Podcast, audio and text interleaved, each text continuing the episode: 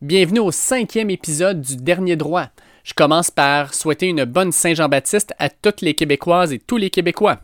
Cette semaine, je reçois Catherine Savard et Marie-Sophie Hervé, deux nageuses québécoises qui se démarquent à l'international et qui ont dû faire face à beaucoup d'incertitudes avec le report des Jeux olympiques de Tokyo en 2021. D'ailleurs, vous remarquerez aussi que dans l'entrevue, euh, il y a eu des petites euh, anicroches. Il euh, faut comprendre premièrement que dû à leurs horaires d'entraînement qui ont recommencé, j'ai reçu Catherine Savard en premier. Marie-Sophie s'est joint à nous ensuite dans une discussion et ensuite Catherine Savard a quitté et j'ai continué l'entrevue avec Marie-Sophie Hervé. Donc, vous allez voir à un certain moment euh, qu'effectivement, il y a des, va-et-vient. Euh, mais euh, entrevue super intéressante avec probablement les deux meilleures nageuses québécoises des 30 à 40 dernières années, selon moi, au niveau de leur palmarès. Donc, vraiment une belle entrevue. Je reçois ensuite mon ami Bruno parce que euh, je dois avouer que je suis un petit peu déprimé dernièrement. Euh, quand on regarde les statistiques du coronavirus en Floride avec les 3000, 4000 nouveaux cas par jour et toutes les ligues sportives comme la NBA ainsi que la MLS euh, veulent se rendre justement dans cet état-là pour, recommencer le sport, ben il y a quand même de plus en plus d'inquiétude à savoir si ça va se faire ou non. en étant un peu déprimé, ben, on reçoit toujours à ce moment-là son meilleur ami pour discuter parce que ça fait du bien au moral et on va discuter euh, de la relance de la NCAA, comme si on était dans une bulle, comme si tout allait bien se passer au mois de septembre. Et on a euh, parlé des paris euh, sportifs en relation avec les gagnants des cinq grandes conférences au football universitaire américain. Donc, qui gagne et aussi ben, analyse des différentes équipes en place. Donc, je vous laisse écouter ça, mais au départ, Laurent Castera. Pourtant, si je me lève chaque matin, c'est qu'au fond, j'y ai cru. Et que j'y crois encore. Fait que je suis super content d'avoir Catherine Savard avec moi. Euh, Catherine, comment vas-tu? Ça va bien, merci toi. Oui, ça va, ça va. Je voulais, je voulais jaser un peu avec toi parce que ben, tu es une athlète olympique, médaillée en plus. Euh, et avec euh, la pandémie, ben, ça a changé un peu les plans dans une année olympique. Euh, en fait, peux-tu me raconter un peu comment ça s'est passé, disons, à partir du fin, fin février, disons, début mars jusqu'à aujourd'hui? parce que là, je comprends que tu as recommencé l'entraînement. Donc, comment ça s'est passé? ben, en fait, nous, on s'entraînait pour la sélection olympique qui avait lieu fin mars, fin mars, début avril. Donc, euh, pendant toute l'année, pendant le cycle de quatre ans, en fin de compte, c'est vraiment cette période-là qui compte. C'est la qualification olympique. C'est une journée, tu gagnes ou tu gagnes pas, tu vas aux Jeux olympiques ou tu y vas pas. Donc, tout était misé pour ça. Et puis, euh, on arrivait d'un camp d'entraînement euh, ben, début mars, en fait, quand ils nous ont annoncé que, pouf, tout d'un coup, tout était annulé, plus de sélection olympique. Ensuite, on a su plus d'olympiques. là, on, tout toute la, carrière de natation a été mise sur. Euh, était en branle, en fin de compte, ben, pour ma part, là, disons. Euh, donc, euh, ça a été quand même assez un choc. Ça m'a fait énormément de peine parce que tout était, tout était en focus sur ça, évidemment.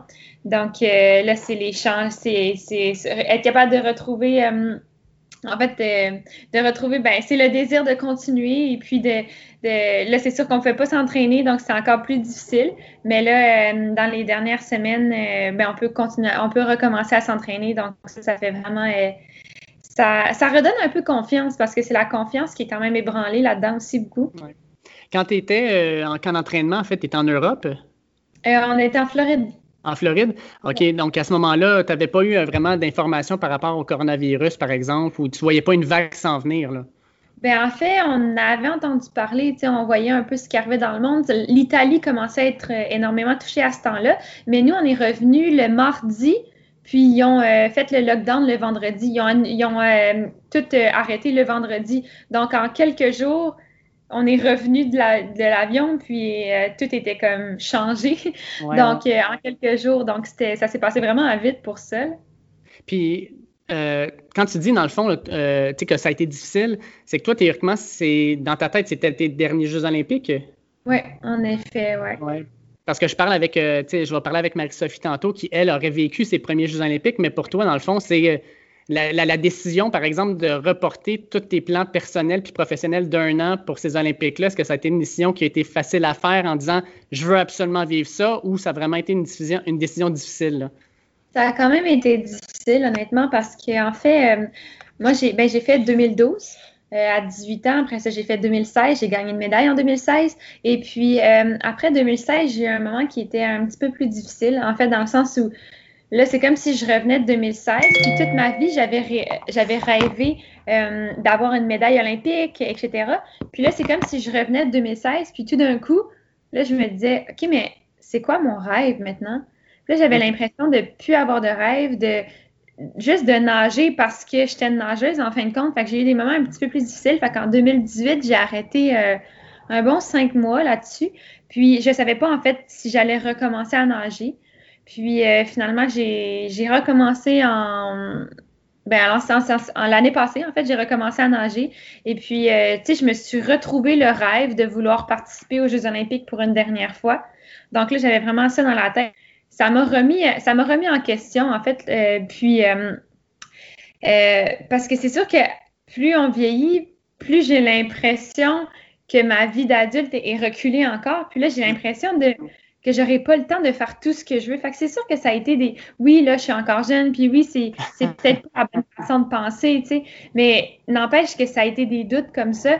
Puis je me dis aussi, tu sais, est-ce qu'un an de plus, est-ce que est-ce que ça va être un an de trop? Je veux dire, tu sais, les, les, jeunes, ils poussent, tu sais, ça, c'est une crainte aussi. Les jeunes, ils, poussent sur moi. Est-ce que est-ce qu'un an de plus, eux, ça va leur permettre de me rattraper? Et puis j'aurais pas. C'est toutes des choses qui me. La fenêtre d'opportunité, finalement, là.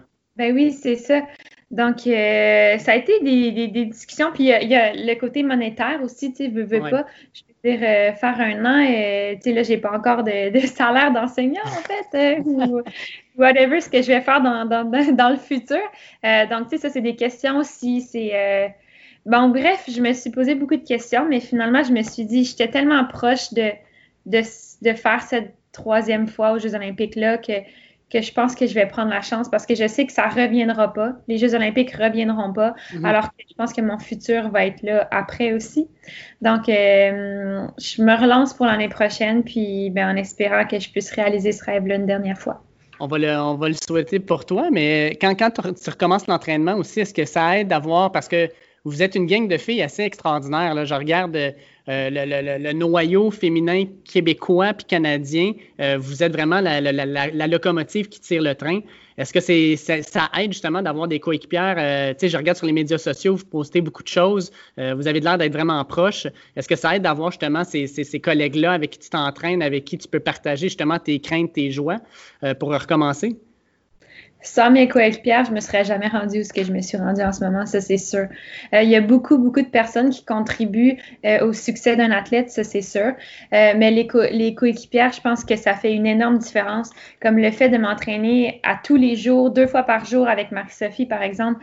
je me serais pas rendue à ce moment-là cette année si ça n'avait pas été d'elle. Parce que je pense qu'ensemble, on se pousse l'une l'autre, ensemble, on devient meilleur l'une l'autre, puis c'est ce qui fait le succès euh, de chacune de nous, mais aussi euh, de nous ensemble, en fin de compte. Fait que je pense que la chance d'avoir une coéquipière qui, euh, qui s'entraîne avec nous, qui, qui, est de notre calibre, puis qui nous pousse à tous les jours, c'est quelque chose qui est, qui est en fait primordial dans le sport. Puis je pense que je suis chanceuse de pouvoir l'avoir vécu aussi, puis de le vivre encore, en fin de compte.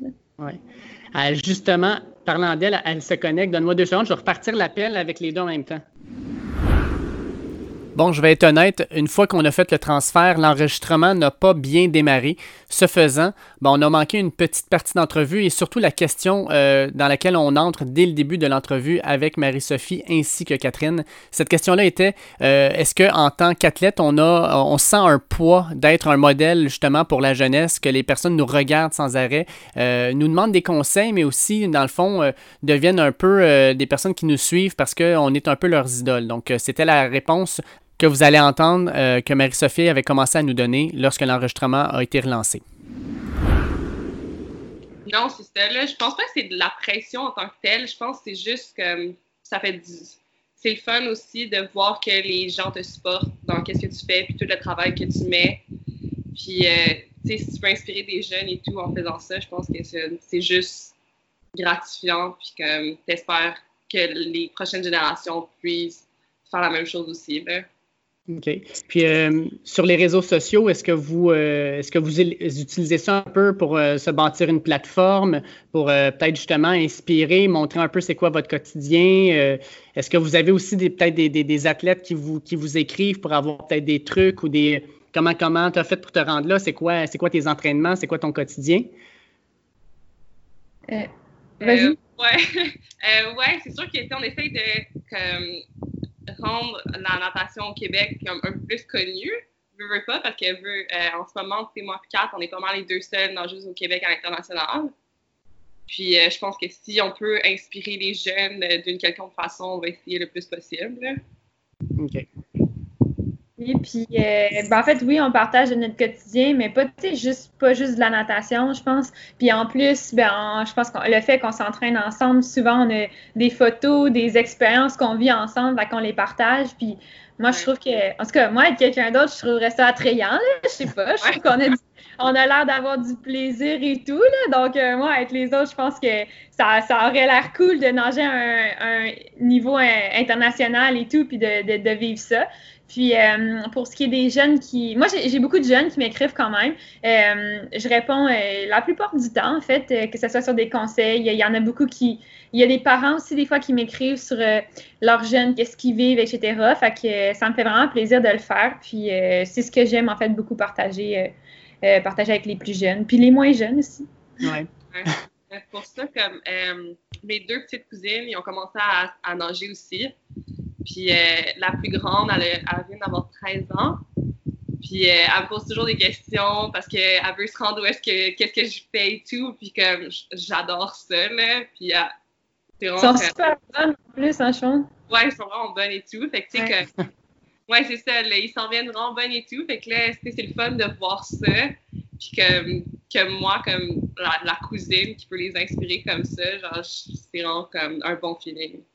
Il y a des gens là-dedans. Famille qui l'a fait, là, c'est vraiment. Euh, tu sais, comme, je m'imagine, me semble, à leur place, puis de savoir que ta cousine l'a déjà fait, moi, j'aurais trippé, en tout cas.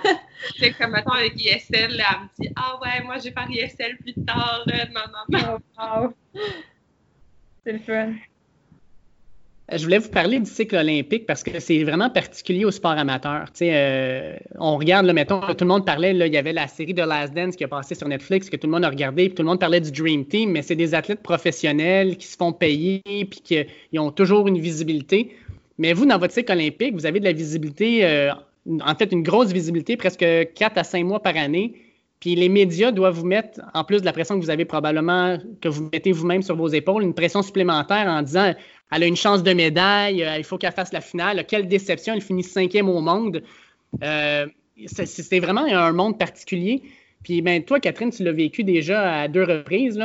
Euh, comment, comment tu vis ça? Justement, tu sais, tantôt, d'ailleurs, on en parlait, tu disais un petit peu la, vie post-olympique, c'est un, genre de petit blues à, traverser. Mais comment tu vis aussi avec les, semaines et mois qui précèdent où tu sais, t'as pas, autant de médias sur toi, puis d'un coup, paf, d'un seul coup, les, médias arrivent, puis te mettent, te mettent de la pression, te demandent pratiquement des performances. Oui, ben en fait, euh, oui, je l'ai vécu. Euh, j'ai appris beaucoup de ça, en fait, aussi.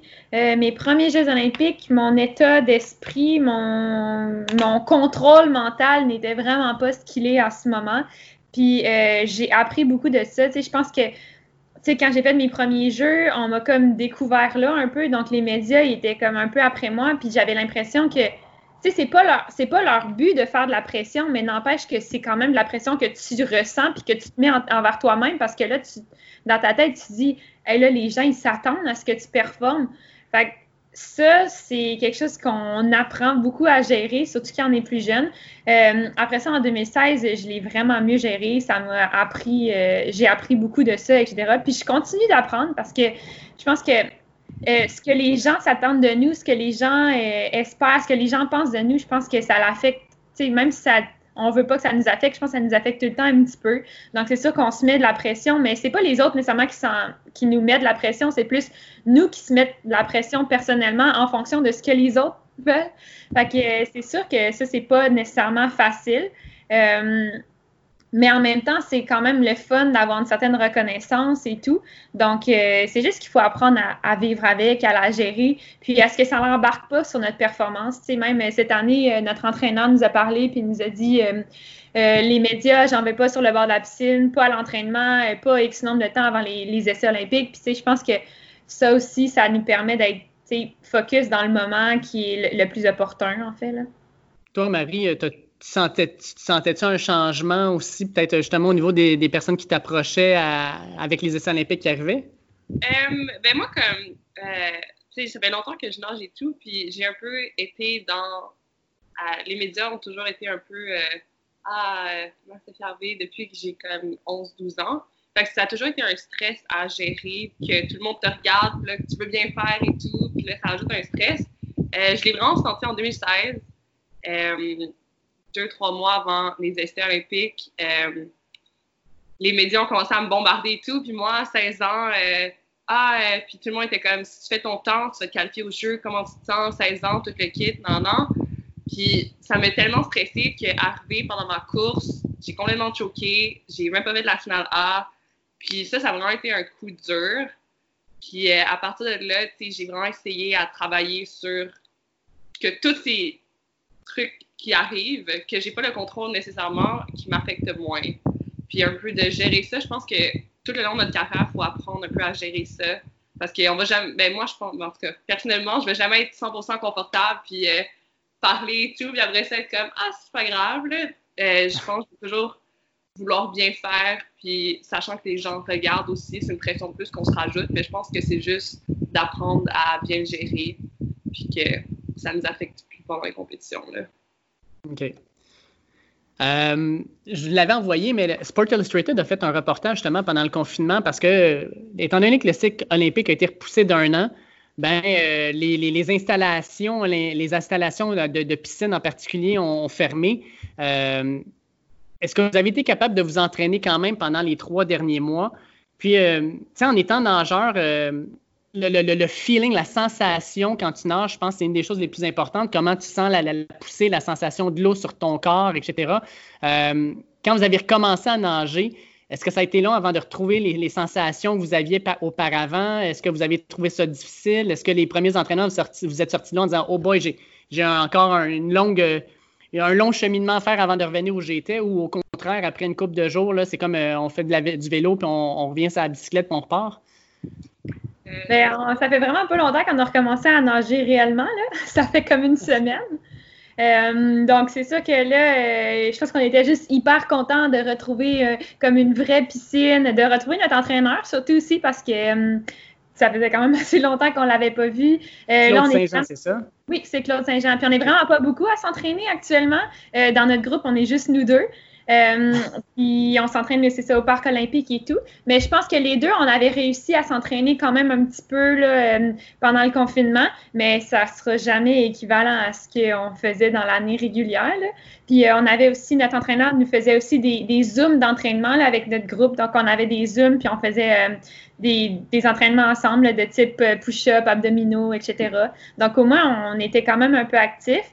Mais, euh, on était très loin du 25 euh, heures qu'on fait habituellement dans une année olympique, mettons, là. ouais, ben, c'est ça. Je pense qu'on a quand même euh, bien géré le fait de rester en forme pendant la quarantaine, malgré tout ce qui se passait. Je pense que c'était ça le plus important aussi, là, de garder un peu, un peu de forme pour pas arriver trois mois plus tard puis couler dans l'eau.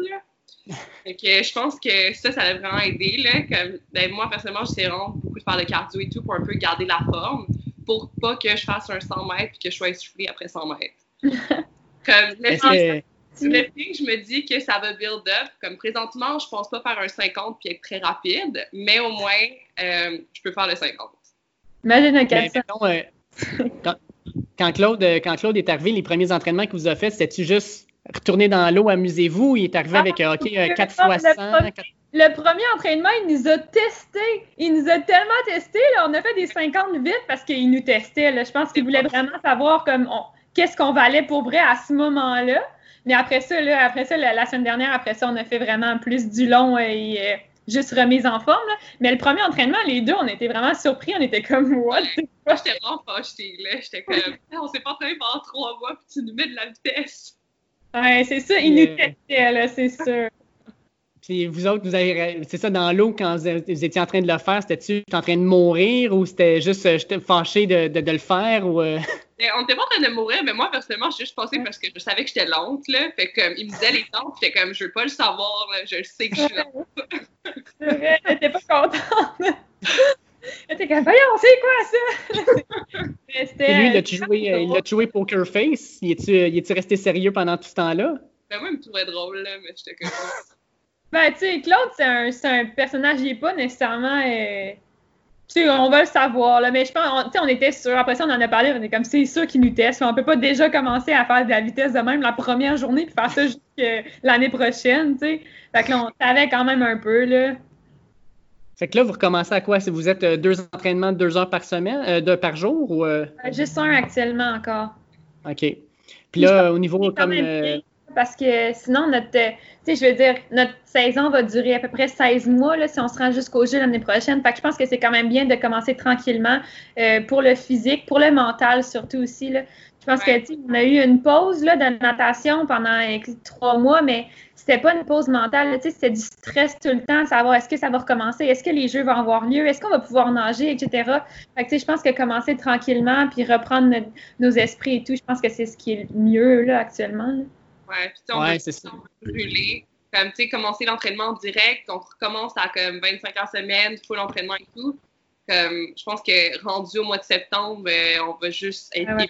épuisé, là, puis sachant que, sais, en septembre, il reste encore plusieurs mois avant les essais, puis encore plus avant les jeux. Fait que je pense que c'est important de bien gérer aussi euh, notre niveau d'effort par rapport aux Puis jeux. comme, euh, comme on parlait justement la, la semaine dernière, là, habituellement, comme là, à ce moment-ci, à cette date-ci, l'année passée, on revenait d'Europe. Après ça, trois, dans trois semaines, on s'entraînait pour aller à Lima, au Pérou, pour les Jeux panaméricains. Puis ça, on avait tout le temps des next, next, next, tu sais. Mais là, le next, c'est comme en avril prochain. Fait que c'est difficile mentalement de dire, OK, mais là, on s'entraîne, mais on verra pas on verra pas ce que ça va avoir apporté encore. Fait que, tu sais, je pense que l'important, c'est vraiment juste d'être dans l'eau, de conserver notre forme, puis d'avoir du plaisir en ce moment parce que la performance est pas euh, à court terme, tu sais.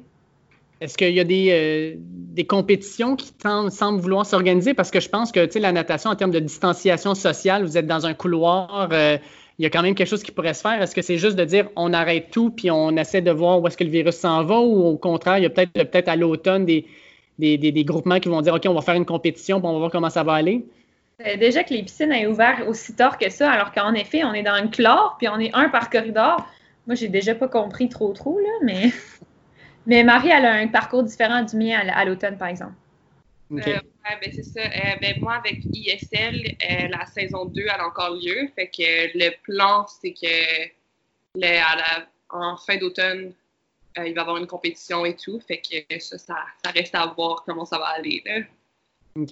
Mais Ben, même en fait, c'est championnats du monde en décembre qui ont été annulés aussi, donc. euh, OK. Puis est-ce que vous parlez, euh, tu sais, là, vous parlez parce que vous entraînez ensemble, mais vous êtes amis, mais est-ce que euh, vous parlez peut-être aussi à des, des coéquipières ou même avec des nageurs de d'autres pays qui vivent peut-être des réalités différentes des vôtres? Euh, ouais, euh, j'ai deux bonnes amies en France. Euh, puis, tu sais, au début, eux, ça a commencé un peu avant nous. Puis, c'est un peu la même situation. Puis, eux autres, les règles étaient un peu plus strictes. C'était confinement, comme vous restez chez vous pendant comme deux, deux mois et demi. Chez moi, les deux, mes deux amis, ils sortaient pas. Pendant deux mois et demi, ils sont restés chez eux et tout. Fait que comme ça, ça a vraiment été difficile et tout. Mais vu qu'ils ont commencé plus tôt, le déconfinement s'est fait un peu plus tôt. Puis là, ils sont retour à la normale et tout. Fait que euh, j'ai hâte que ça arrive pour tout le monde ici. Avec raison. Toi, de ton côté, Kat, il doit en avoir, euh, il doit avoir des, des, des, des, euh, des amis un peu partout sur la planète à qui tu peux parler aussi, là, avec tes- les années que tu as nagé. là. Tout le monde a des, tu sais, des réalités différentes. Là, pendant, tu sais, on disait souvent que tous les athlètes étaient dans la même situation, mais c'était pas nécessairement vrai. Là. On voyait de nos coéquipiers dans le monde qui s'entraînaient quand même. Euh, en- Pardon? Sarah Sjöström euh, Ouais. en Suède, ils n'ont rien fermé, tout a continué normalement. Fait que c'est sûr qu'elle, tu sais, ça l'a vraiment pas affecté parce qu'elle continue à s'entraîner comme avant et tout. Fait que c'est sûr que c'est des réalités différentes, tandis que nous autres, on ne pouvait pas s'entraîner pendant trois mois. Là. Fait que ces Ouais, trois mois-là, elle, elle a acquéri, pas nous. J'ai un ami au Brésil aussi qui avait une piscine de 25 mètres dans sa cour. C'est comme. Puis même dans l'Ouest, même au Canada, nous, quand il neigeait encore, quand on était encore en skidoo, dans l'Ouest, il y avait les lacs puis il nageait en wetsuit. Mais comme c'est pas. C'était pas nécessairement la même réalité partout dans le monde. Fait que ça, c'était pas nécessairement vrai, là, que c'était la même réalité. Fait que c'est sûr que ça l'affectait plus certaines personnes plus que d'autres, effectivement. Mais euh, je sais qu'il y a encore en ce moment des vagues là, en Amérique du Sud, ça va pas très bien non plus en ce moment. Fait que tu sais, je pense que ça dépend, mais en effet, c'est pas la même réalité pour tout le monde. Avez-vous pensé à vous acheter, parce qu'on a vu plusieurs nageurs faire ça, s'acheter une genre de petite piscine portable gonflable en arrière avec un corps puis nager sur place pendant des heures? Ou, euh? Mais encore là, euh, il faut la température hein, pour ça. ah, des wetsuits et des dry suits au pire. Là. ouais, ouais, ouais, mais tu sais. Mais en tout cas, moi, j'avais une piscine à la maison, une piscine arrière à la maison, mais tu sais, encore là, j'ai commencé à l'utiliser quand la température l'a permis, hein, parce que, tu sais, j'avais pas nécessairement de wetsuit, là, moi, mais bon. Ouais, moi, chez, euh, chez ma mère, il euh, n'y a pas de piscine, il y a juste un spa. Fait que nager dans un spa, c'est moyen. Puis euh, à mon appartement, j'ai pas de place pour une piscine, malheureusement. Donc. Ben, je pense que je vais y aller parce que je vais recevoir mon appel bientôt. Ben, un énorme merci de ta part, c'est super apprécié. Ben, merci beaucoup, puis à tantôt, Mary, puis euh, ben, bonne fin de discussion. Merci, merci. En tout cas, je voulais avec toi peut-être faire un peu aussi le, comment je pourrais dire ça, ta carrière en fait de nageuse, là, parce que tu es peut-être jeune, mais ça fait plusieurs, plusieurs années que tu nages. Là. C'est assez hallucinant en fait quand tu regardes, euh, tu regardes ma fille, elle a 9 ans. Puis je euh, je sais pas trop quand est-ce que je vais la lancer dans la compétition de natation. Toi, tu as commencé avec les mégafias, tu avais 6 ans. Ouais. C'était-tu à ce moment-là juste un peu comme des cours de natation Croix-Rouge ou c'était vraiment commencer la technique? Euh, mais dans le fond, mes deux parents ils nageaient euh, au niveau national et tout. Mon père a fait quelques équipes, équipe B, euh, pour le Canada et tout. Fait que c'est sûr que j'étais dans ma cour chez nous, puis j'étais comme Ah, regarde, moi aussi, je peux nager. Puis là, je faisais un peu de crawl, puis ça ressemblait, c'était tout croche, mais tu sais, j'aimais bien ça. Fait que c'était à 6 ans, mes parents ils m'ont dit Tu sais, tu veux t'inscrire dans la natation et tout.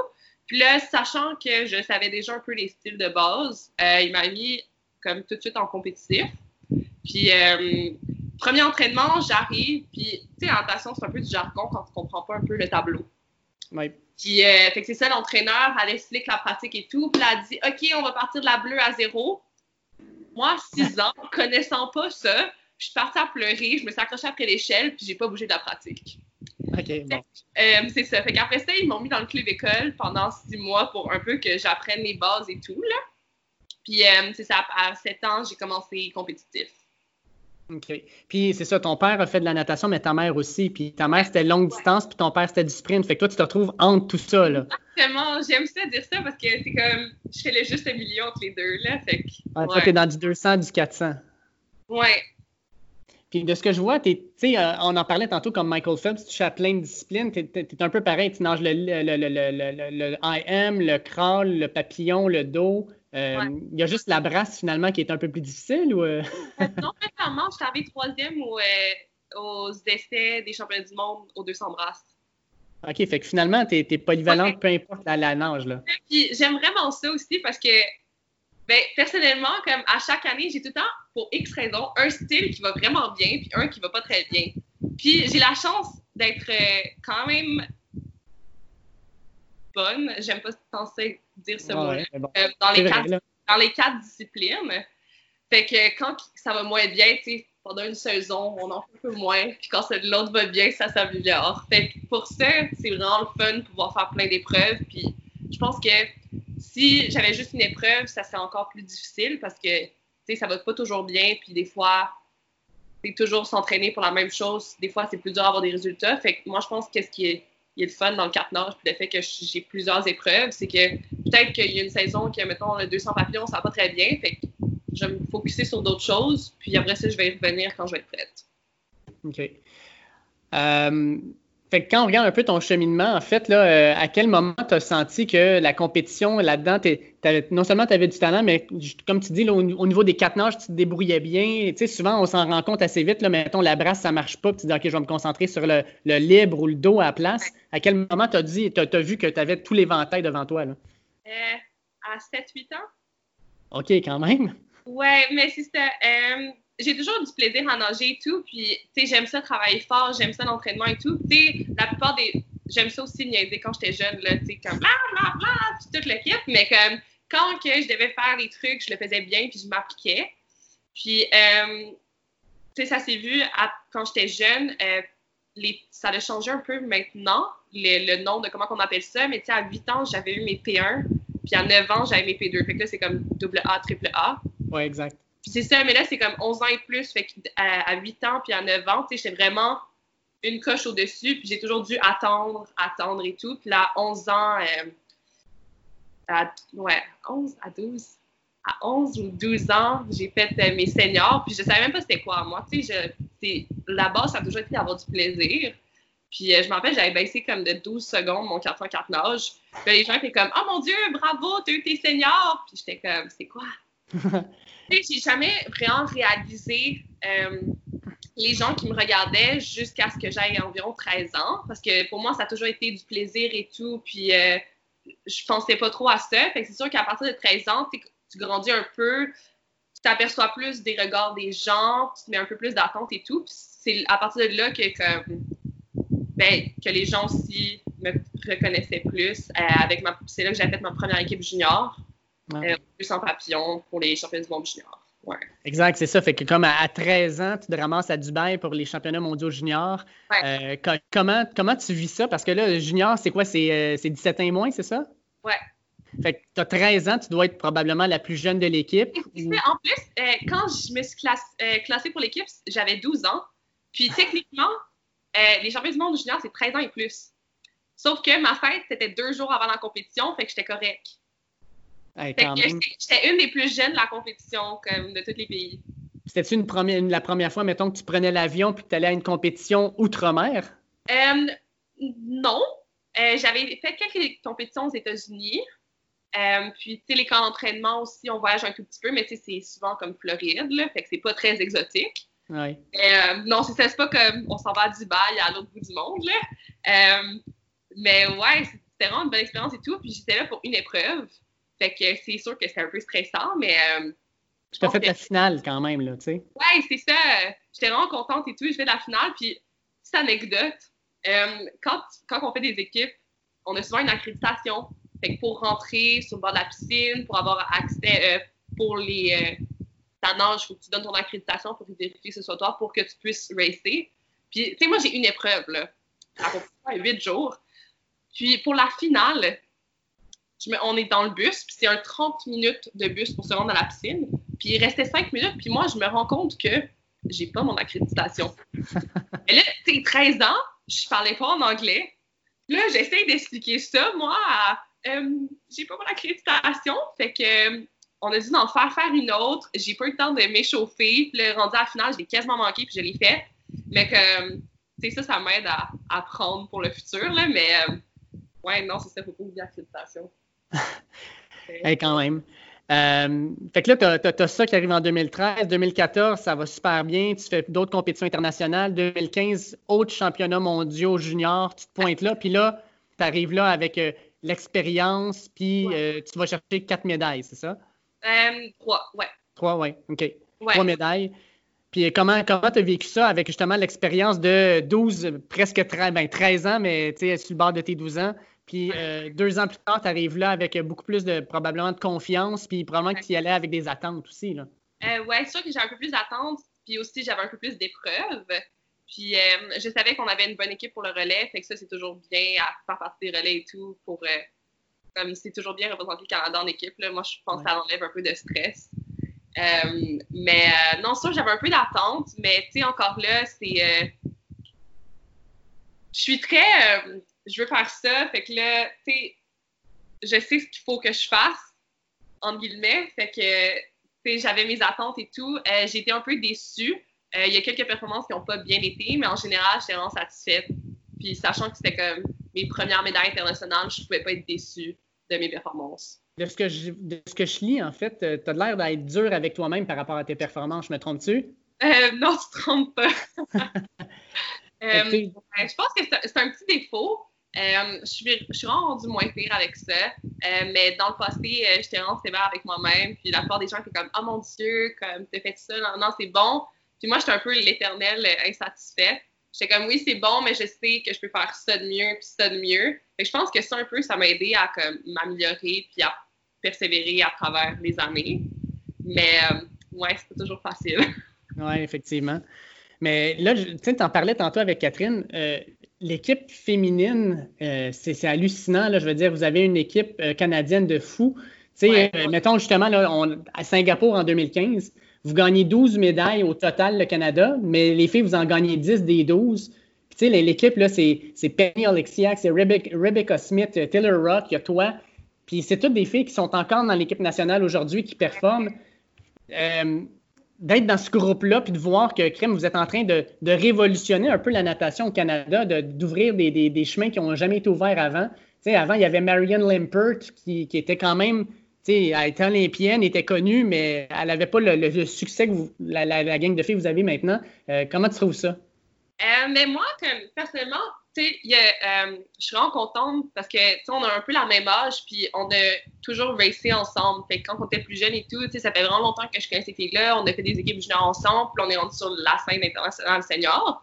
Fait que c'est vraiment bien. C'est sûr que c'est plus difficile de se qualifier maintenant, vu que c'est plus relevé. Mais euh, c'est vraiment bon pour le Canada. Puis je pense que à travers les années, euh, entre nous, on s'est vraiment poussé fait que je pense que ça, c'était vraiment, euh, ça a vraiment aidé à nous aider à s'améliorer.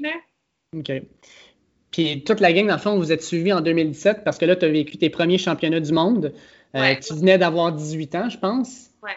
Puis euh, tu arrives à Budapest, tu finis quand même 14e au 200 libres, puis le 8e au 4x200. ouais, j'étais au 400 libres. Ouais, exact. J'avais un finale de une place. Mais quand tu arrives dans un événement de même, je veux dire, euh, tu as commencé à les croiser, mais quand tu es dans le call room, puis tu es avec, euh, justement, on a parlé, mais Katie Ledecky devant toi, tout ça, comment tu gères ça? C'est-tu, euh, au début, c'est-tu comme, tu es, un peu comme la, personne devant son idole, ou puis tu as, un respect, ou c'est, tu, te concentres sur ta performance? Y a-tu l'intimidation qui se fait? Ou, ben, je pense le fait que, ben, dans le fond, à 17 ans, je suis partie vivre en Turquie, m'entraîner là-bas pendant un an et demi, j'ai resté là-bas. Puis, euh, je m'entraînais avec euh, Sarah Sostrom, Ben Proud, Chad Leclos et toute l'équipe. Puis, je pense, le fait de m'entraîner avec eux, c'est sûr que la première semaine, j'étais comme, oh mon Dieu, comme, je m'entraîne avec Sarah Sostrom, oh mon Dieu, je la suis à l'entraînement, qu'est-ce qui se passe? Euh, mais, tu sais, à la longue, tu réalises que c'est des humains comme toi et moi, puis que, tu sais, ils ont des journées moins bonnes, ils ont des bonnes journées. fait que ça, c'est un peu, ça enlève le, oh mon Dieu, je pourrais jamais les battre ou peu importe. Fait que, euh, je vois pas vraiment ces personnes comme étant euh, inatteignables, si je pourrais dire ça comme ça. Je pense que ça, ça m'a vraiment aidé à dire comme Ah ouais, si je suis là, ça veut dire que j'ai ma place. Puis je me laisse pas impressionner nécessairement par les gens. C'est sûr que je vais voir leur performance, puis je vais être comme Oh mon Dieu, c'est tellement vite. euh, ils s'entraînent pour et tout. Fait que non, j'essaie de. Je vois quand même bien ça. Puis c'est sûr que avec les années, tu les côtoies plus, puis ça devient des amis aussi. Là, fait OK. Ouais, il y, a, comme. Euh, il y, a, comme une camaraderie qui doit s'installer. Il y a, parce que, même à la fin des courses, ça, passe d'un couloir à l'autre, euh, puis euh, ça se fait des, ça se fait des, des, des, caresses, ça se félicite, etc. Fait que j'ai l'impression que c'est différent comme approche, là. Ouais, ouais, ouais. Puis comme c'est mais c'est ça, à force, avec les années et tout, on se connaît et tout, puis on, on développe des vraiment bonnes amitiés, veux, veux pas. C'est sûr que des fois, il y a des petites rivalités, là, comme euh, Lily King, puis c'est des, des, trucs comme ça que tout le monde le sait. Mais pour la plupart, on s'entend tous vraiment bien ensemble. Puis euh, les call qu'est-ce que je trouve ça drôle, c'est qu'il y a toujours plein de personnalités. Il y a la personne qui va parler à tout le monde, elle qui va être vraiment concentrée sur les écouteurs et tout. Fait que moi, j'aime ça observer un peu, puis voir... Euh, qui, qui fait quoi, là? Fait que c'est quand même... Toi, t'es qui là-dedans? Oh mon Dieu, moi, j'étais là qui arrête pas niaiser, puis qui parle à tout le monde, puis qui danse, puis wow! M'en va en finale, party! Ouais, c'est ça, je suis comme wow! Fait que, non, c'est ça. J'essaie de pas trop euh, focuser juste sur ça parce que j'ai tendance à. ça va plus me stresser que d'autres choses, puis tu peux pas vraiment rien changer à la course. Là. Tu t'es entraîné pour ça, puis ça va donner le résultat que tu t'es entraîné pour. Parlant d'entraînement, euh, tu as eu deux entraîneurs, je pense, qui ont marqué ta carrière. Il y a eu euh, Tom Rushton, puis il y a eu euh, Claude Saint-Jean. en fait, la, relation que tu as avec ton entraîneur en natation, c'est particulier. c'est lui qui va, qui va te pousser, c'est lui qui doit être là aussi quand peut-être qu'il y a des moments plus difficiles. ça a été quoi ta relation avec ces entraîneurs-là? Comment ils t'ont aidé à, à, pousser un peu plus tes limites puis à devenir, dans le fond, la nageuse que tu es maintenant? Oui. Euh, ben, dans le fond, en 2014, euh, je suis déménagée à Montréal pour justement, euh, ben, des je suis partie de Trois-Rivières, euh, justement pour m'améliorer en natation, puis un peu pousser ça, puis voir jusqu'où je peux me rendre. Puis, je suis allée avec Tom. Puis, Tom m'a vraiment aidé à me rendre où est-ce que je suis présentement. Là. lui, c'était vraiment important que je pratique sur toutes mes nages parce que j'avais comme une bonne base dans chacune. Puis il aurait pu dire euh, toi, ça va être le sang libre. Puis je m'entraînais pour ça. Puis je pense que je, te parlerai aujourd'hui, puis je ferai du sang libre. OK.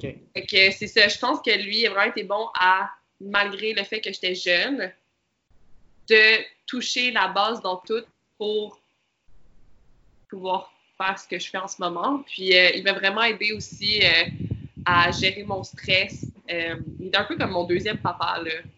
C'est comme il était là dans mes bons coups, dans mes mauvais coups et tout. Puis euh, j'en ai eu pas mal de mauvais coups. il a toujours été là, puis il a toujours cru en moi. Puis sachant que moi, je suis rendue envers moi-même, puis des fois, j'y crois plus. Puis il était toujours là pour me ramener à la raison, puis me dire non, comme ça vient d'aller, ce que tu fais à l'entraînement, c'est bon et tout. Puis je pense que ça, ça m'a vraiment aidé à continuer à, la natation. Puis, en euh, fait, qu'est-ce qui fait que justement, comme tu dis, c'est comme un deuxième père, c'est quelqu'un qui est hyper important pour toi. Qu'est-ce qui fait qu'à un moment donné, tu te dis, OK, je, vais passer à quelque chose d'autre? Qu'est-ce que? Euh, oui. Ben, dans le fond, on a, ils ont fermé le centre national ici en 2016. Puis, euh, j'avais plus de place pour m'entraîner jusqu'au championnat du monde. OK. Fait qu'on essayait un peu de trouver une place pour s'entraîner et tout. Puis finalement, il y avait un peu un de ses amis qui coachait en Turquie et tout. Puis c'est là que ça allait parti. Euh, au début, juste, on était juste posé de rester euh, les trois mois avant les championnats du monde pour qu'ils m'aident un peu. Puis euh, ça a donné qu'ils m'ont vraiment aimé comment je m'entraînais et tout, puis comment je les représentais en compétition. Fait qu'ils m'ont offert de rester, puis ils ont offert une job à Tom. Fait que moi, j'étais quand même parfait et tout. Puis dans le fond, j'ai resté un an et demi. Là, j'ai commencé en 2018, après les Commonwealth, mais un peu pendant, euh, à être blessée. J'ai eu quatre tendinites, épaules internes, externes. Ouais. Puis, euh, je suis quelqu'un dans la vie que, quand je me fais mal, j'ai le bras dans le plat, je vais nager pareil, puis je vais, je vais avec le séchoir sur la piscine après. Comme je déteste, comme je m'entraîne toujours.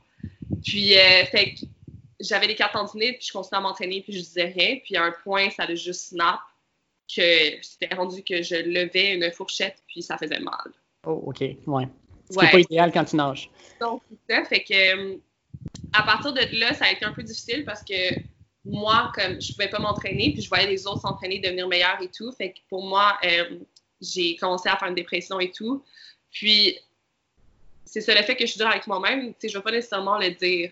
Fait que, tu sais, je reste un peu dans mon coin et tout. Fait que j'étais un peu fâchée avec les gens, dont Tom, parce qu'ils savaient, ben, savaient pas ce que je vivais, mais j'étais un peu fâchée après eux parce qu'ils ne savaient pas, mais je le disais pas. Fait que, euh, après ça, euh, je suis revenue à Montréal, puis on a essayé de fixer mes épaules, puis euh, j'étais pas dans une bonne place mentalement pour y retourner. Fait que j'ai décidé de rester ici, puis de un peu travailler sur moi-même, puis travailler sur mes épaules aussi, avant de pouvoir reprendre à nager. parce que j'étais rendue à un point que je voulais même plus nager. Là. Oh, OK. Ouais, tu n'as plus de plaisir à faire ce que tu fais, c'est ça qui ça devient difficile. Affecté, c'était beaucoup de la remise en question, à savoir est-ce que je continue, euh, si je continue euh, mes épaules, comment je vais faire, euh, qu'est-ce que je dois faire, puis aussi tous les mois d'entraînement que je m'avais pas entraîné, c'est des mois que les autres ont eu sur moi. Fait que ça a vraiment été difficile et tout. Puis le fait que je m'ouvrais pas, ça n'avait pas aidé la situation avec Tom. Fait que c'est sûr qu'on a eu un peu une petite chicane, qu'on s'est égaré, je dirais. Mais euh, non, c'est ça. Euh, avec la première saison de ISL, euh, on a reconnecté parce que c'était le coach, c'était un des coachs de mon équipe. Puis c'est ça, fait qu'on avait un peu reconnecté, puis on, s'est parlé, puis je pense que c'était ça l'important aussi. Puis là, on est vraiment en bonne relation présentement, puis on se parle souvent et tout.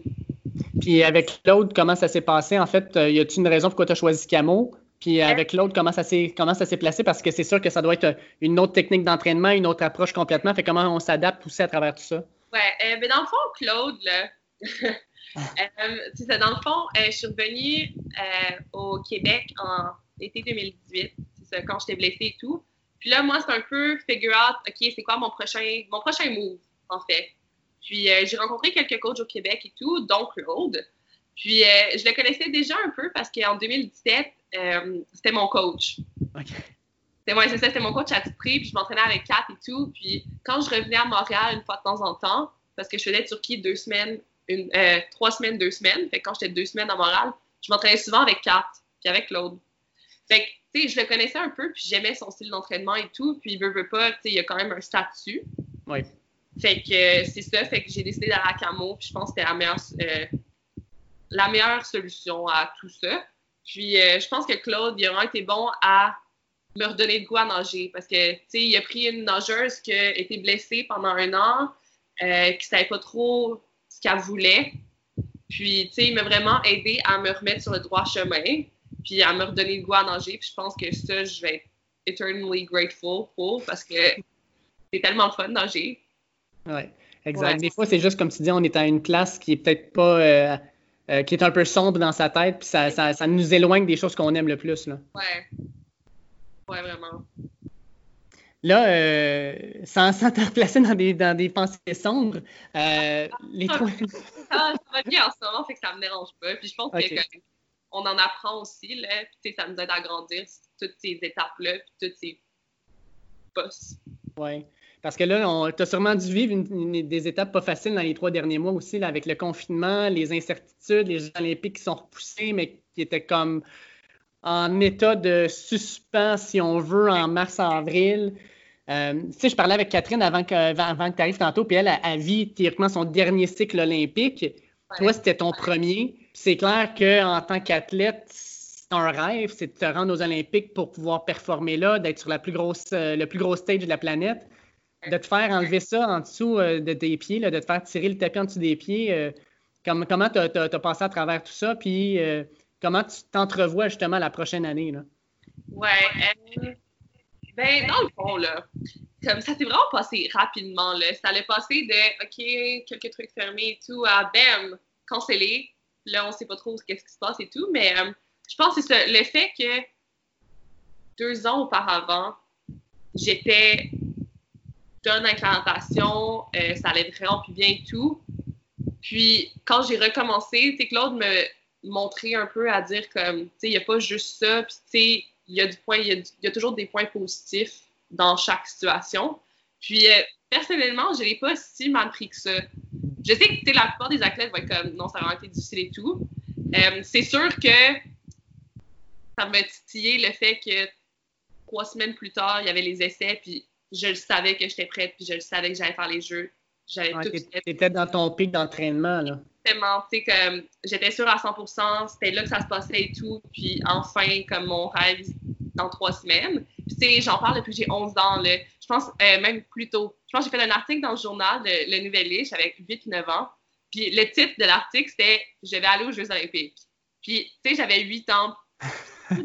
comme, y a-tu fallu que, fallu que tu annules ton, ton, euh, ton rendez-vous euh, pour te faire faire le tatou des anneaux olympiques ou Mais c'est ça, de dire 12 ans plus tard que c'est là que ça se passait, là, puis que ça soit enlevé et tout, c'est sûr que je suis un peu déçue, mais euh, le rêve est encore là, puis tout le travail qu'on a mis n'est pas perdu, fait que c'est juste une année de plus. Puis je pense que le fait d'avoir été blessée, puis d'avoir été en dehors de l'eau pendant un an, en ce moment, cette saison-ci, je retrouvais les temps que j'avais fait auparavant. Fait que, ça semblait bon et tout, fait que je pense que juste un an de plus, moi, ça me va. Là, je vais être autant prête l'année prochaine. Puis. Euh... Ah, t'as l'air encore affamé quand t'en parles. Ouais, non, c'est ça. Tu sais, comme. Si je l'ai dit à 9 ans, là, je peux pas pas le faire. C'est écrit dans le journal, là, ça va se passer. C'est juste, ça va pas être en 2020, ça va être en 2021. C'est comme ça. Puis, tu sais, j'essaie aussi de pas trop dire Ah non, c'est pourquoi ça arrive à moi, parce que ça arrive à tout le monde. Oui, exact.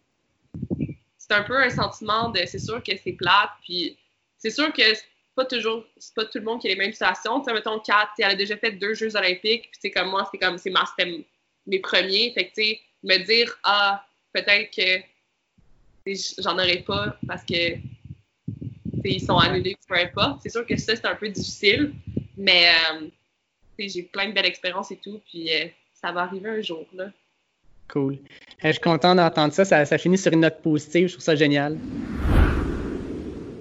Je suis avec mon ami Bruno parce qu'aujourd'hui, euh, je vous l'avais dit en entrée de jeu, mais j'ai besoin de me changer les idées du coronavirus. Puis quand je commence à me sentir un peu déprimé, quoi de mieux que de parler à mon grand chum? Comment ça va? Ça va bien, toi? Yes, là, ça va mieux. Je vais t'avouer, là, euh, ça m'excite bien gros ce qu'on va commencer à faire aujourd'hui. Là. Euh, on en parle depuis déjà quelques semaines, mais de pouvoir parler avec toi de vrai college football de la NCAA, de parler Paris, de parler des équipes, de leurs horaires. Euh, on rentre dans quelque chose de plus concret, de plus le fun, puis ça va être super intéressant. Puis je veux garder avec toi aussi à la fin, on va avoir une petite discussion sur toi, Toy Valoa, qui a eu une, évaluation douteuse selon moi, mais on en discutera à la fin. C'est bon, ça, ben d'accord.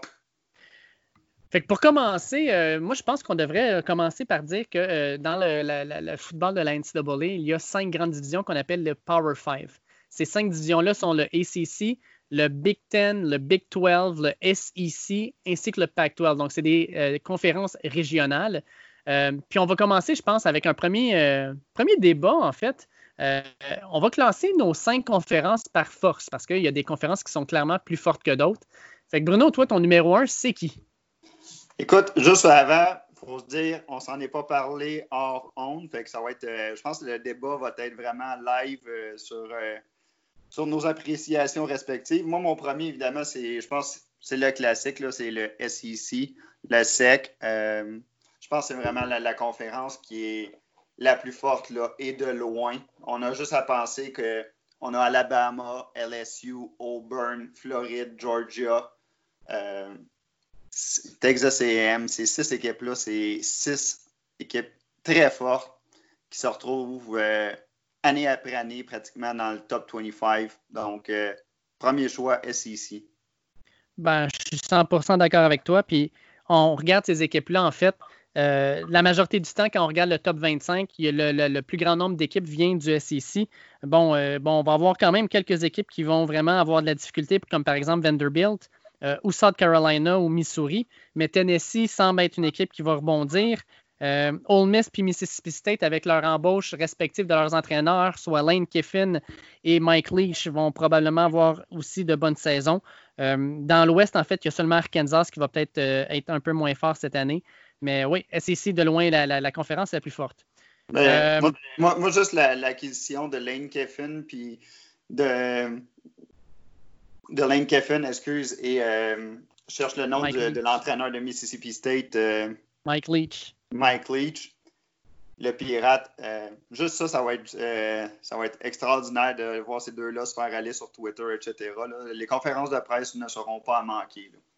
Exactement. Pour deux programmes, dans le fond, qui cherchaient peut-être des personnalités, ils ont trouvé les deux plus grosses présentement dans le college football, fait que ça reste intéressant. Mon deuxième choix, moi, je vais avec le Big Ten le Big Ten qui, euh, selon moi, cette année aura peut-être l'équipe qui va gagner le championnat national en Ohio State. Mais on a aussi euh, Michigan, Penn State, euh, qui pourraient être des équipes qui vont se classer dans le top 25. Minnesota, qui risque d'avoir une très, très bonne saison. Wisconsin, qui sort toujours des équipes quand même assez compétitives. fait quand on regarde probablement le top 6, ça se compare quand même pas, mal, avec les autres conférences. En fait, à part peut-être le SEC, on a vraiment beaucoup de bonnes équipes. Et on a des bonnes équipes aussi qui s'en viennent. par exemple, on regarde Indiana, Illinois, Iowa, euh, Nebraska, on verra. Mais on a quand même d'excellentes équipes qui sont en train de monter tranquillement, pas vite. Ah, tu vois, moi, euh, mon deuxième choix, c'est aussi le Big 12, euh, le Big Ten, excuse. Mais mon équipe, contrairement à toi, Nebraska, je pense que ça va être une très bonne saison pour eux. J'ai vraiment confiance. Je pense qu'ils vont être en bonne position pour finir premier dans la division contre Wisconsin tu vois, c'est vraiment. Euh, c'est une primeur, là. On va en parler un peu plus tard, là, mais moi, Nebraska, euh, une équipe que je favorise beaucoup cette année. Ouais, écoute, euh, ça fait juste deux ans qu'on dit qu'ils reviennent. On va attendre jamais 203, tu sais. ah, Vas-y, toi. Oui. Le Big, Big 12. Ah oui, ben oui, je suis d'accord avec toi. Euh, encore là, euh, Oklahoma euh, puis Texas, juste ces deux puissances-là font en sorte qu'on a déjà euh, plus de puissance euh, que d'autres conférences. Puis j'aime bien aussi des. Ils ont quand même Oklahoma State, Iowa State, Baylor, TCU. Toutes des équipes qui sont euh, très intéressantes, sans oublier Texas Tech, qui est l'alma mater de Patrick Mahomes. Donc, quand même, une très bonne division. Là. Oui, effectivement. Puis même les équipes qui sont un peu plus faibles, par exemple comme Kansas, même si Kansas a fini 2 et 10 l'an dernier, euh, ils ont quand même montré des bons signes euh, de, remonter un peu. Puis avec leur coach Les Miles, qui euh, en passant a gagné un championnat national avec LSU, ben, ils vont peut-être être capables de justement peut-être montrer de, de, meilleures choses encore cette année, surtout avec le retour de Puka Williams, qui est leur porteur de ballon, pourrait quand même se démarquer. Oui, en plus, l'année passée, si on se rappelle, dans leur, dans leur horaire, ils avaient joué contre Texas. Et Texas l'avait emporté 50 à 48, donc un match fort en défensive. Oui, exact. Euh, je pense que les joueurs défensifs, ils n'avaient pas bu assez de Gatorade avant le début de la game. euh, je vais t'avouer que pour mon avant-dernier choix, j'étais un petit peu euh, déchiré parce que je pense que je vais y aller avec le Pac-12. Ah! oui, le ACC. Oui, ben, je sais, mais je, le pense vraiment. Euh, USC cette année pour avoir une très, très belle saison. Euh, je pense que même ils vont peut-être se classer dans le top 25, mais peut-être même dans le top 15. Euh, Utah, qui l'an dernier a failli faire le championnat national s'ils n'avaient pas perdu leur dernier match, vont être excellents. On a Oregon, qui pour moi va probablement être une équipe du top 10. Puis on additionne à tout ça euh, les euh, Golden Bears de Californie qui ont quand même un bon corps arrière qui revient. Washington qui, selon moi, va faire le top 25. Arizona State qui pourrait être une grosse, grosse surprise. Euh, la, seule, la seule problématique, c'est que les mauvaises équipes dans le Pac-12 sont vraiment mauvaises. Euh, qu'on pense par exemple à Colorado qui va probablement être une des pires équipes de la ligue. Oregon State qui n'est pas fort fort. Washington State qui va en manger toute une. Arizona, ça ne va pas. Euh, UCLA, on attendait une grosse, une grosse renaissance, puis finalement, ça n'arrivera pas. Fait que non, moi, je vais avec le Pac-12 quand même. Tu vois, moi, de mon côté, c'était le ACC.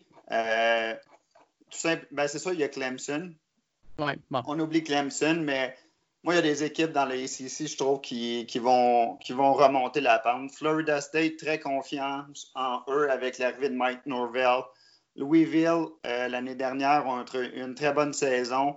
Euh, Scott Satterfield, un nouvel entraîneur-chef, euh, a fait des miracles pour rebâtir la confiance de cette équipe-là. Puis si on regarde dans la Coastal, une équipe chouchou, de mon côté, c'est North Carolina. Ouais, mais... J'adore leur nouveau corps arrière. Euh, un joueur, excusez l'expression anglaise, là, qui est clutch là, au quatrième quart, qui fait des remontées Sam extraordinaires. baby. Yeah. Fait que si tu ajoutes c'est sûr que Miami, l'Université de Miami, des hauts et des bas, mais c'est quand même une, université très prestigieuse avec Virginia Tech aussi. C'est pour ça que moi, je vois plus avec le ACC. Puis le Pac-12, euh, c'est peut-être à cause du décalage horaire. Je sais pas, mais je suis moins. Je suis moins habitué de voir leur partie avec des jeunes enfants à la maison. Je m'endors souvent vers minuit, une heure en les regardant, puis je suis pas capable de finir les parties. Mais non, moi, c'est l'inverse à toi. Fait que, ben, en tout cas, moi, je suis content qu'on s'entende pas sur un.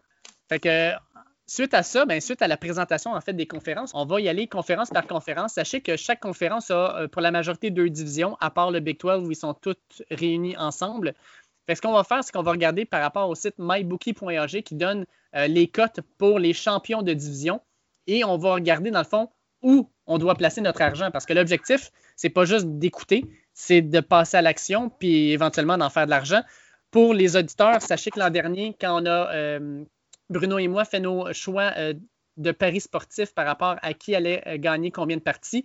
On a fini notre saison à 13, 0 et 1. Le une nulle était Georgia, euh, qui est tombé directement avec le nombre de victoires qu'on avait parié.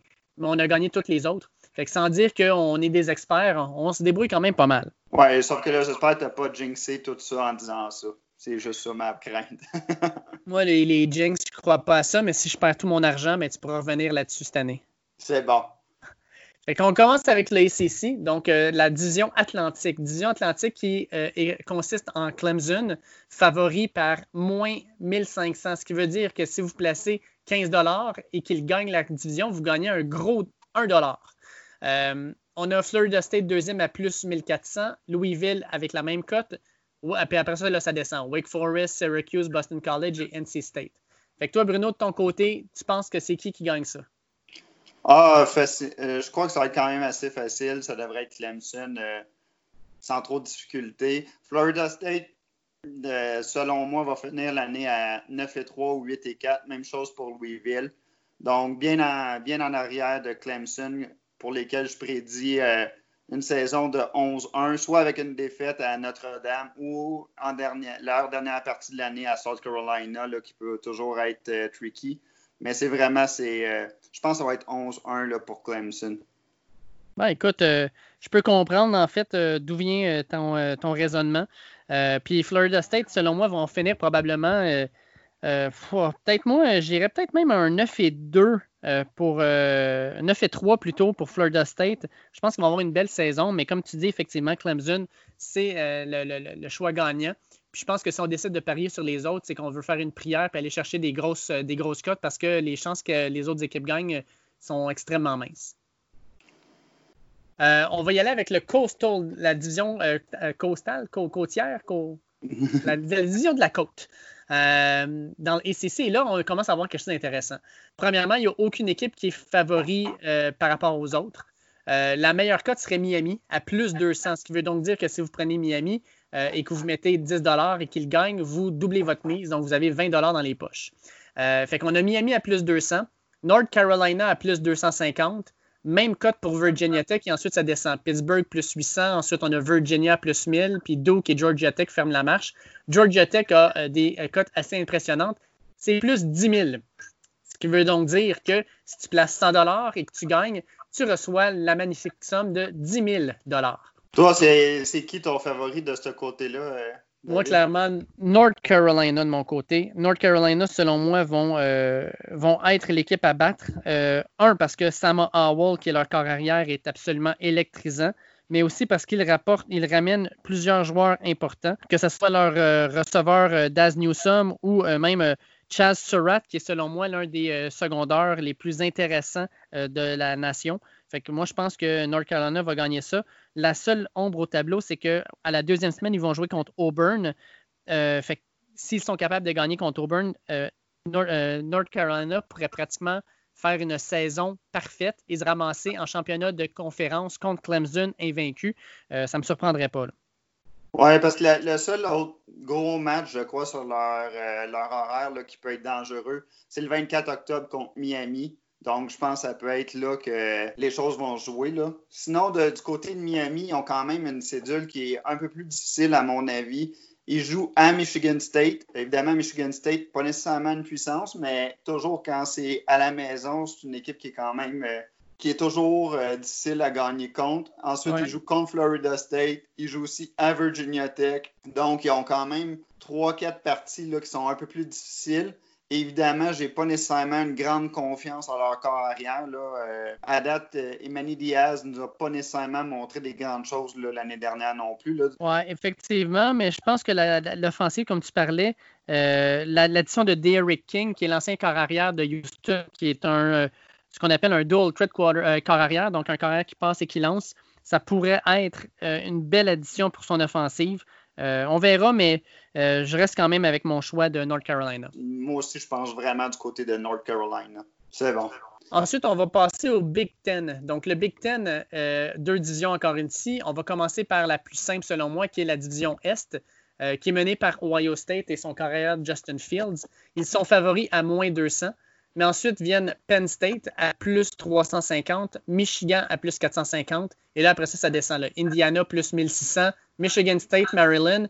Et si vous voulez faire un coup d'argent magnifique parce que ça serait une surprise monumentale, mais si Rutgers gagne, présentement, Rutgers, les cotes sont à plus 50 000. Ben, honnêtement, Rutgers, ils ont quand même été chercher Greg Schiano comme entraîneur. Euh, je te dirais qu'ils vont être pas mal plus compétitifs que ce qu'on a pu voir des dernières années, là où c'était euh, c'était pas nécessairement drôle, c'était un peu pathétique. Là, euh, c'était toujours des, victoires assurées quand tu jouais contre Rutgers, pratiquement. Donc, euh, je pense que ça va faire du bien d'avoir euh, Greg Schiano de retour à Rutgers pour donner un peu plus de pep à cette équipe-là. là. Ah, puis déjà, on le voit avec le recrutement, il est en train de donner un deuxième souffle à ce programme-là. Euh, la plus belle cote, ça serait probablement est-ce que Rutgers va faire un ball game d'ici les quatre prochaines années. Ça, ça serait vraiment intéressant à les, trouver. Honnêtement, s'il y a un pari là-dessus, moi, je- je- c'est sûr que j'y vais pour oui. là. Ouais. Euh, D'ici quatre ans, euh, je je suis certain que Rutgers va être capable de, de devancer euh, pendant une année soit Indiana, Maryland ou Michigan State là, pour tomber là, quatrième de la division. Là. Donc, Ouais. je, je serais quand même assez confiant là-dessus. Fait que toi, tu y vas avec qui dans cette division-là? Écoute, j'y vais avec Ohio State avec une fiche soit de 11-1 ou de 12-0. Et c'est là que si c'est 11-1, c'est qu'ils vont avoir perdu contre Penn State parce que c'est à Penn State. Donc, je m'attends à un match là, le 24 octobre là, euh, électrisant avec un whiteout euh, à Penn State, là, les estrades avec les gens, tous leurs t-shirts blancs. Ça va être, ça va être la, partie de l'année, je pense, au niveau euh, du, euh, du Big Ten East. Ça va être la partie. Puis honnêtement, je regarde Michigan à plus 4,50. De mon côté, zéro confiance en Michigan. Je leur prédit une saison de 8 et 4. Ouf! Euh, je dis ça euh, sans, pas parce que je suis fan de Notre-Dame, puis que disons que Michigan n'est vraiment pas sur mes cartes de soins de Noël, là, mais je pense pas qu'ils ont une bonne équipe cette année. Je pense, je pense qu'Indiana va avoir une meilleure saison qu'eux. Moi, euh, tâche tatuc, j'y vais avec Penn State. Oh! Oh oui. Euh, premièrement, parce que Ohio State va jouer, comme tu dis, à Penn State et l'ambiance risque d'être électrique. Ohio State, euh, bon, clairement, là, ils ont, ils ont de l'expérience dans les grands matchs, fait qu'ils vont être prêts, mais ça va être quand même une, une grosse, grosse partie à Penn State. Mais comprends qu'Ohio State, le deuxième match cette saison, il joue à Oregon. Et euh, ça aussi, ça va être un énorme match, un match extrêmement physique. Fait que ça ne me surprendrait pas que quand vienne le temps euh, d'aller jouer contre Penn State, quand on va être rendu le 24 octobre, on va peut-être avoir une équipe d'Ohio State qui va être un peu plus fatiguée. Alors que Penn State, là, eux autres, ils vont avoir joué euh, à Michigan le 3 octobre. Euh, ils vont jouer contre Iowa la semaine d'avant, puis après ça, ils ont Ohio State à la maison.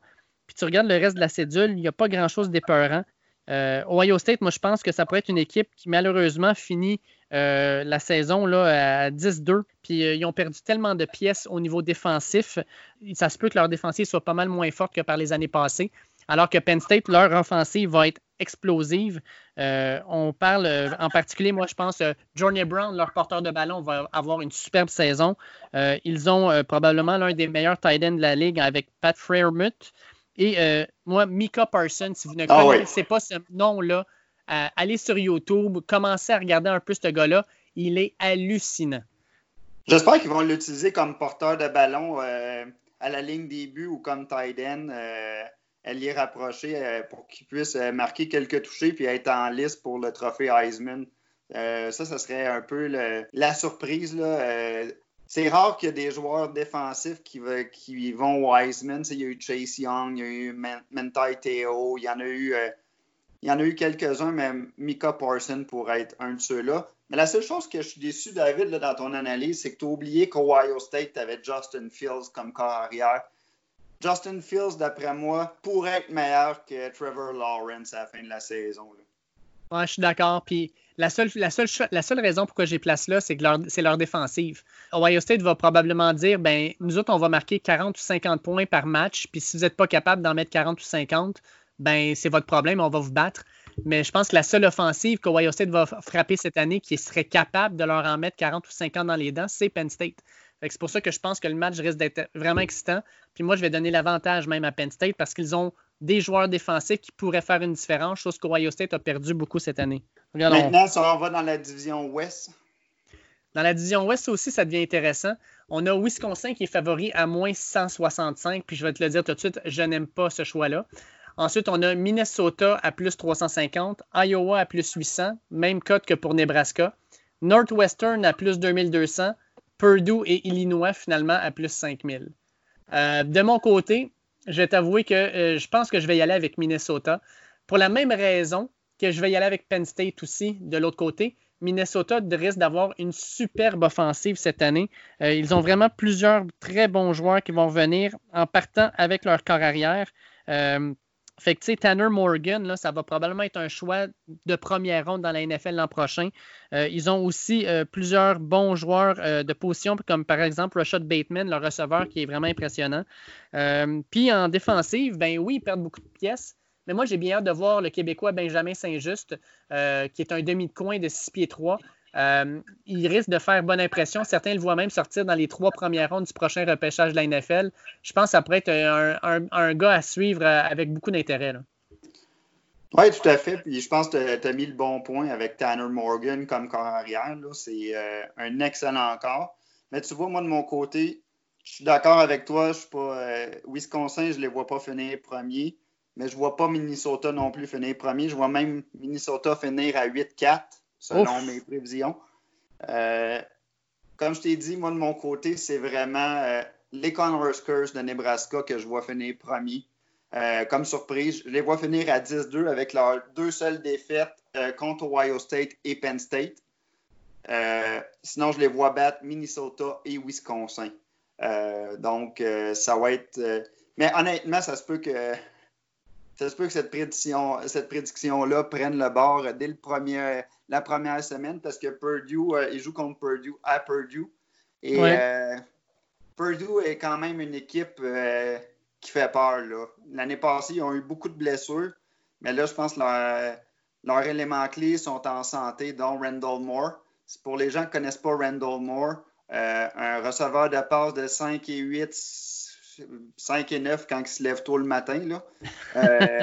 Mais explosif, spectaculaire, euh, excellent receveur, excellent retourneur de beauté, euh, un candidat potentiel pour le Heisman. c'est rare qu'il y, ait ce type de joueur-là à Purdue. Donc, à voir. Et il y a deux ans, il avait quand même battu Ohio State pratiquement à lui seul. Oui, exact. le seul problème, c'est qu'il y a pas de corps arrière pour lui lancer le ballon, mais ça, c'est un détail. C'est un détail. Il n'y en a jamais eu, fait qu'il est habitué. All right, on s'en va dans le sec. Euh, fait qu'on va aller dans ma conférence à moi parce que moi, je suis un fan des Gators de la Floride. C'est pas eux les favoris, c'est Georgia à moins 110, mais ils suivent juste derrière à plus 175. On a ensuite Tennessee à plus 1000, Kentucky à plus 1200, South Carolina à plus 2000, Missouri, ensuite Vanderbilt à plus 10 000. Euh, Sincèrement, je vais y aller avec euh, mon petit côté sentimental, mais je pense que les Gators vont l'emporter. Puis pourquoi? Ben parce que les Gators ont une, un, horaire, un horaire assez facile cette année. premièrement, ils voient ni Auburn, ni Alabama, ni Texas AM. Fait que je pense que déjà là, tu as un avantage parce que Georgia, ben, ils, vont avoir Alabama à jouer rapidement. Fait que, tu sais, je vois euh, Floride faire probablement un 11 et 1, peut-être un 10 et 2. Euh, la grosse différence, d'après moi, ça va être premièrement le quatrième match de la saison à Tennessee. Tennessee, c'est une équipe qui est euh, présentement en pleine ascension. Fait que les Gators vont devoir faire attention, mais selon moi, on va être capable de battre. Puis l'autre match, ben, ça va être deux semaines plus tard contre LSU à Gainesville. Euh, on avait vu, toi et moi, d'ailleurs, on était sur place il y a deux ans pour voir ce match-là. C'était électrique. Euh, une méchante belle rivalité entre ces deux équipes-là. Euh, si les Gators sont capables de se présenter la soirée de l'Halloween contre Georgia à Jacksonville sans défaite, d'après moi, ça va être littéralement avec un ticket pour le Sex Championship dans la petite poche en arrière. Une autre petite confrontation parce que oh je vois Floride à 11 et 1. Je vois Georgia à 11 et 1 aussi. La seule chose, c'est que je vois Floride perdre contre Georgia, puis je vois Georgia perdre contre Alabama. Donc, à la fin des comptes, ce serait Georgia qui passe. Mais honnêtement, si Floride est capable de gagner contre Georgia, je pense qu'il pourrait aller même 12-0 parce qu'effectivement, sur leur horaire, il n'y a pas nécessairement d'équipe qui me fait peur euh, à part Georgia. Le reste, c'est quand même. Euh, quand même assez smooth comme, comme cédule. Ouais, moi, la seule chose qui m'énerve un peu dans tout ça, c'est quoi? C'est que euh, Georgia, oui, ils vont frapper Alabama à troisième semaine, puis ils vont jouer à Alabama. Puis ils ont Auburn à la semaine 6, mais ils ont un bye week, donc une semaine de congé juste avant leur match contre Floride. Fait qu'ils risquent d'arriver là peut-être un petit peu plus reposés que les Gators, qui, eux, ont aussi une semaine de relâche, là. Mais nous autres, on était sur la route à Ole Miss la semaine d'avant. Fait qu'on va voir ce que ça va donner, là, mais moi, je vais avec mes Gators. Sincèrement, go Gators. Ben, honnêtement, je te le souhaite. Puis Carl Trask, euh, c'est un bon corps arrière. J'ai hâte de voir ce que Newman à Georgia va faire le transfer de Wake Forest. J'ai hâte de voir qu'est-ce qu'il qu va être capable. Puis je pense que l'avantage en début de saison devrait aller euh, aux Gators parce que avec le coronavirus, les équipes n'ont pas pu faire leur spring training. Le, camp d'entraînement va être très court. Georgia, il faut qu'ils mettent en place une nouvelle offensive avec un nouveau coordinateur, tandis que Floride a conservé le, même entraîneur-chef, les mêmes coordinateurs. Donc, euh, là-dessus, je pense que vous avez un avantage. Donc, ta rationnelle est bonne, là. Puis, honnêtement, j'étais 51-49 sur mon choix, mais je te le souhaite de tout cœur. Ah, écoute, euh, on s'entend que George W. Bush a gagné une élection avec moins que ça. Hein? on va aller dans le SEC-Ouest. Euh, dans le SEC-Ouest, je pense que ça aussi, ça va faire consensus. On a Alabama favori à moins 125, suivi de Texas A&M à plus 400, LSU à plus 500, Auburn à plus 700. Les deux équipes du Mississippi, Mississippi State à plus 1400, puis Ole Miss à plus 3300, et Arkansas ferme la marche à plus 10 000. Euh, je pense qu'Alabama, on, on, va se le dire, ils vont gagner. Honnêtement, euh, je pense que ça va être le retour d'Alabama cette année. La, seule chose, c'est qu'ils commencent la saison de façon euh, quand même sur les chapeaux de roue en jouant contre USC. Ça, c'est la chose qui me fait un peu peur. Mais normalement, Alabama commence toujours bien ses saisons. On se rappelle, là, quelques saisons, il avait commencé contre Florida State et euh, ils les avaient quand même battus de façon assez solide. USC, mm. je pense pas qu'ils vont être prêts à avoir une machine comme Alabama là, arriver. Là. Donc, Mais euh, tu regardes, tu regardes l'horaire d'Alabama. Première semaine à, USC, euh, contre USC à Texas, au Texas. semaine 3 contre Georgia à la maison. semaine le 24 octobre à Tennessee deux semaines après à LSU, puis tu, finis la saison contre Texas AM et Auburn. C'est, toute, une, toute une cédule. Ça va être dur pour eux autres d'aller invaincus cette année, mais moi, le gars que je veux regarder cette année, c'est Dylan Moses, euh, leur euh, linebacker, leur secondaire, qui a été blessé l'an dernier, là, mais c'est la, pièce maîtresse de leur défensive cette année. Ça va être intéressant de le suivre. Oui, puis moi, l'autre joueur que je, veux voir, c'est euh. Jaden Waddle, leur, euh, receveur de passe, euh, aussi un plus petit format, 5 et 10 peut-être, 180 livres, mais encore là, très explosif, très rapide, excellent mm. avec le ballon. Puis il y en a certains qui disaient qu'il était quasiment le plus talentueux des receveurs. Puis on se rappelle qu'ils en ont quand même eu deux qui ont sorti en première ronde l'année dernière avec Henry Ruggs. Puis, Jerry Judy. Jerry Judy. Jerry Judy. Donc, c'est là qu'on c'est là qu'on en est. Moi, de mon côté, j'ai vraiment pas confiance en Texas AM et LSU. Je pense que Auburn va finir deuxième dans cette division-là. Euh, LSU, je pense que malheureusement, ils vont avoir un retour sur terre après euh, peut-être une des meilleures équipes de tous les temps du college football euh, de l'année dernière. Je pense qu'ils vont finir la saison à 8 et 4. Il y a eu énormément de changements. Ils ont perdu beaucoup de talent au niveau de la NFL et ça inclut les entraîneurs. Ils ont perdu leur coordonnateur à l'offensive, ben, le passing game coordinator Joe Brady qui est parti pour les Panthers de la Caroline. Leur euh, coordonnateur à la défensive, Dave Aranda, est rendu l'entraîneur-chef à Baylor.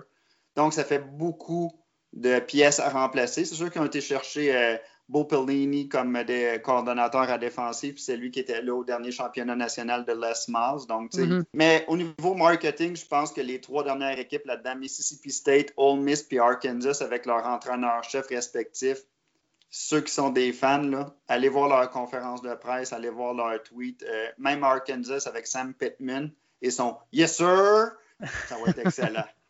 oui, puis euh, sincèrement, la, la division ouest du SEC, ça se complexifie encore parce qu'avec Mississippi State, Ole Miss et Arkansas qui vont probablement devenir un peu plus puissants dans les prochaines années, et les, riches vont s'enrichir, mais là, la, classe moyenne devient plus puissante dans ce coin-là, puis ça va être plus difficile d'aller gagner tous les, tous les matchs. Là. Ah ah Allons vers le Pac-12. On va commencer avec la division Nord. Euh, la division Nord avec Oregon favori à moins 125, suivi de Washington à plus 200, Californie à plus 1000, Stanford à plus 1200, Washington State avec les mêmes odds et Oregon State à plus 2500. Euh, c'est probablement la division où, au niveau euh, de l'écart entre le premier et le dernier, qui est le plus petit, euh, avec raison. De mon côté, je vais avec Oregon, parce que Oregon, selon moi, c'est l'équipe avec le plus de talent. à savoir maintenant ce que ça va donner sur le terrain, on verra. Mais ils ont énormément de talent, c'est complètement fou. Euh, ils ont euh, le meilleur joueur défensif euh, du secondaire de l'an dernier, Kevin Thibodeau, qui revient. Puis l'an dernier, il a fait des pas de géant. Ils ont le, probablement, selon moi, le meilleur joueur qui ne s'appelle pas Lawrence Fields en Penny Sewell, qui est leur joueur de ligne offensive. C'est un monstre. Il a carrément déjà tout gagné. Il a gagné le, titre de meilleur joueur de ligne offensive au pays à sa deuxième saison. Ça vous donne une idée. selon moi, là, Oregon, peu importe le corps arrière, ils vont avoir une équipe avec trop de talent pour ne pas gagner cette division-là. Je suis d'accord avec toi. Moi aussi, je vois Oregon l'emporter. une chose que j'espère, c'est voir Washington rebondir après l'année passée. Mm-hmm. Je leur ai prédit une fiche de 9-3. Je prédis à Oregon une fiche de 10-2. Donc, euh, je pense qu'Oregon, euh, quand je regarde, il y a Ohio State euh, dans leur cédule qui va être très difficile. Et après ça, je leur donne une défaite soit contre USC ou encore contre Arizona State. C'est deux matchs à l'étranger. Je pense que sont une semaine après l'autre. Je, leur donne une défaite là. Mais sinon, comme tu dis, David, équipe très talentueuse, là, surtout en défensive. Là. Donc, euh, j'y vais avec Oregon, moi aussi. All right. Allons dans la division sud. Dans la division sud, on a euh, deux co-meneurs. On a USC et Utah, les deux à plus 150, suivi d'Arizona State à plus 450, UCLA à plus 1000, Arizona plus 1600 et enfin Colorado à plus 3300. Euh, Colorado, j'aurais ajouté un zéro à la fin, plus 33 000. Ça va probablement être l'une des pires équipes de la NCAA. Si on pouvait parier contre eux autres, je pense que je vais le faire toute la saison. Moi, je vais prendre le Colorado Train, le train du Colorado. C'est avec ça que je vais aller faire de l'argent. Je parie contre chacun de leurs matchs. C'est pas compliqué, c'est simple. tu es en train de prédire que c'est le nouveau Rodgers de 2020? Oh oui, monsieur. Moi, je ne vois pas cette équipe-là être capable de se démarquer cette année. Euh, ils ont perdu leur meilleur joueur de talent. Ils ont perdu leur entraîneur qui a sacré son camp au mauvais moment, quand tout le monde était engagé. Euh, je ne vois pas euh, comment cette équipe-là pourrait se démarquer. Ils ont quelques joueurs d'intérêt, mais vraiment là, les, meilleurs joueurs, Lavisca Chenot, Steven Montes, qui était leur carrière, qui avait quand même été pas mauvais. C'est lui qui a starté les trois dernières années, qui est parti. Puis il joue à Texas AM, Oregon, Arizona, UCLA. Je ne vois pas de victoire. La seule victoire que je peux voir dans leur horaire, c'est contre Fresno State puis contre Colorado State. Puis je suis même pas sûr qu'ils vont les gagner. Moi, je leur prédis il y a un 1 et 11. Ouais, j'étais pas mal dans 2-10, 1-11. C'est quand même une bonne équipe à garder sur son radar pour euh, justement l'effet inverse. C'est qui tu vois comme champion de la conférence euh, du Pac-12 Sud? Ben moi, je vais y aller avec une surprise. J'y vais avec Arizona State. Euh, Arizona State, selon moi. On s'est pas parlé, puis j'arrive à la même chose que toi. Extraordinaire. Mais moi, c'est à cause que Arizona State, euh, je mets énormément de poids en Jaden Daniels. Leur corps arrière, qui est vraiment, là, selon moi, un, jeune premier, là, un gars qui va ouvrir beaucoup d'yeux cette année. Euh, c'est lui qui va faire la différence dans l'offensive. Puis au niveau de la défensive, on a German Lowell, qui est l'un des meilleurs joueurs défensifs de ligne euh, dans le Pac-12. Fait que moi, je pense qu'Arizona State va causer la surprise et l'emporter cette année. On s'entend quand ton entraîneur-chef, c'est Herm Edwards et sa fameuse citation You play to win the game. Ça ne peut pas finir autrement que finir premier. Et euh, non, honnêtement, les, euh, je leur ai prédit une fiche de 10-2. Les, deux défaites que je leur ai prédit, c'est contre Oregon. Et l'autre, il y a quand même quelques matchs qui sont dangereux sur la route. Il y a USC euh, qui peut être euh, difficile. Il y a California aussi qui peut être euh, difficile. Et il y a Utah. Mais Utah, j'ai quand même assez confiance parce que c'est à Arizona State et non à Utah. Donc, il y a quand même trois autres matchs tricky. Je leur donne deux victoires sur ces trois matchs-là, donc une fiche de 10-2. Oui, exact. ce qui est dommage pour eux autres cette année, c'est qu'ils jouent à Oregon et à USC, qui seront les deux plus gros tests. Là. Ils les jouent sur la route. Mais sinon, USC, c'est à cause que quand on regarde ça, ils commencent la saison, ils jouent contre Alabama. Euh, puis après ça, ben, ils jouent à Utah, à Arizona, à Oregon. Euh, puis ils terminent l'année avec Notre-Dame. Fait que, sais, moi, je pense que USC, malgré toutes les attentes qui sont placées en eux, ça ne sera pas une très bonne saison. Non, puis on s'entend que leur entraîneur-chef, Clay Elton, s'est retrouvé plus souvent qu'autrement dans, l'eau chaude, sur le bord de se faire congédier à chaque année. Puis on s'entend que leur dernière classe au niveau de recrutement qu'ils ont eu a été, euh, je dirais, nullement à la hauteur de USC. Donc, je pense qu'ils n'ont pas de nouveaux joueurs qui vont arriver pour les stimuler à la hausse. Donc, moi aussi, je suis d'accord que ça, ça s'enligne plus vers une saison de 9-3 ou 8-4 pour eux. Ouais, puis Utah, l'avantage, c'est leur, leur horaire. Ils n'ont pas un horaire qui est très difficile, sincèrement. Euh, ils jouent USC à la maison. Ils ne jouent pas contre Oregon. Euh, ils jouent contre Washington, mais à la maison aussi. Fait qu'ils ont un, bel horaire. Le problème, c'est qu'au niveau offensif, leur carrière Tyler Huntley puis leur euh, porteur de ballon Zach Moss sont partis. Euh, fait que c'est deux positions qui étaient hyper importantes pour eux autres, puis ils doivent rentrer des nouveaux joueurs. fait que sincèrement, Utah, je pourrais comprendre que quelqu'un me dise moi je prends eux, mais je pense que c'est vraiment le manque d'expérience qui va peut-être les brûler cette année dans des matchs plus importants. Oublie pas qu'ils finissent la saison à Colorado. Ça, c'est, on s'entend, ils vont finir sur une belle note. on termine avec le Big 12. Le Big 12 euh, qui euh, est littéralement la possession d'Oklahoma depuis quelques années. Euh, ils sont encore les favoris à moins 110, suivi de Texas à plus 300, Oklahoma State plus 400. Puis là, on va continuer Iowa State plus 1200, Baylor plus 1400, TCU, Kansas State, Texas Tech, West Virginia et finalement Kansas à plus 25 000.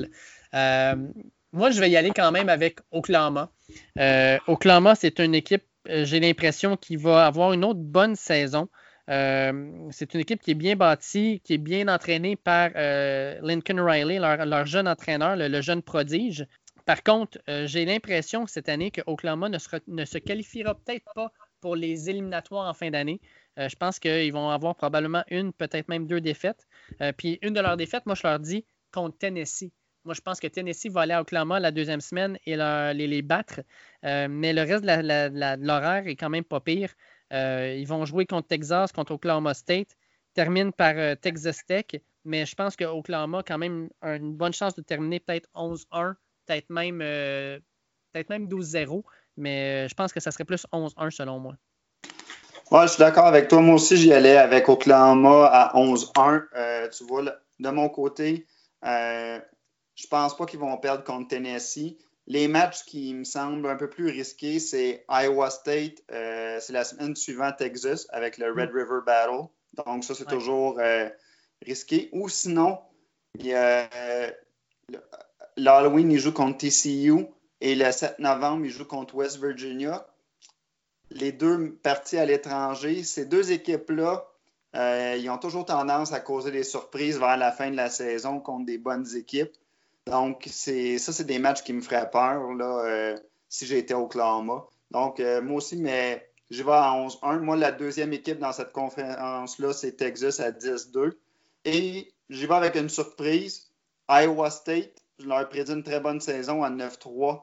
Euh, du côté d'Oklahoma State, avec ce qui s'est passé dans la, dernière semaine, c'était une équipe, j'avais grandement confiance, mais disons qu'avec ce qui s'est passé dernièrement, ma confiance est un peu ébranlée.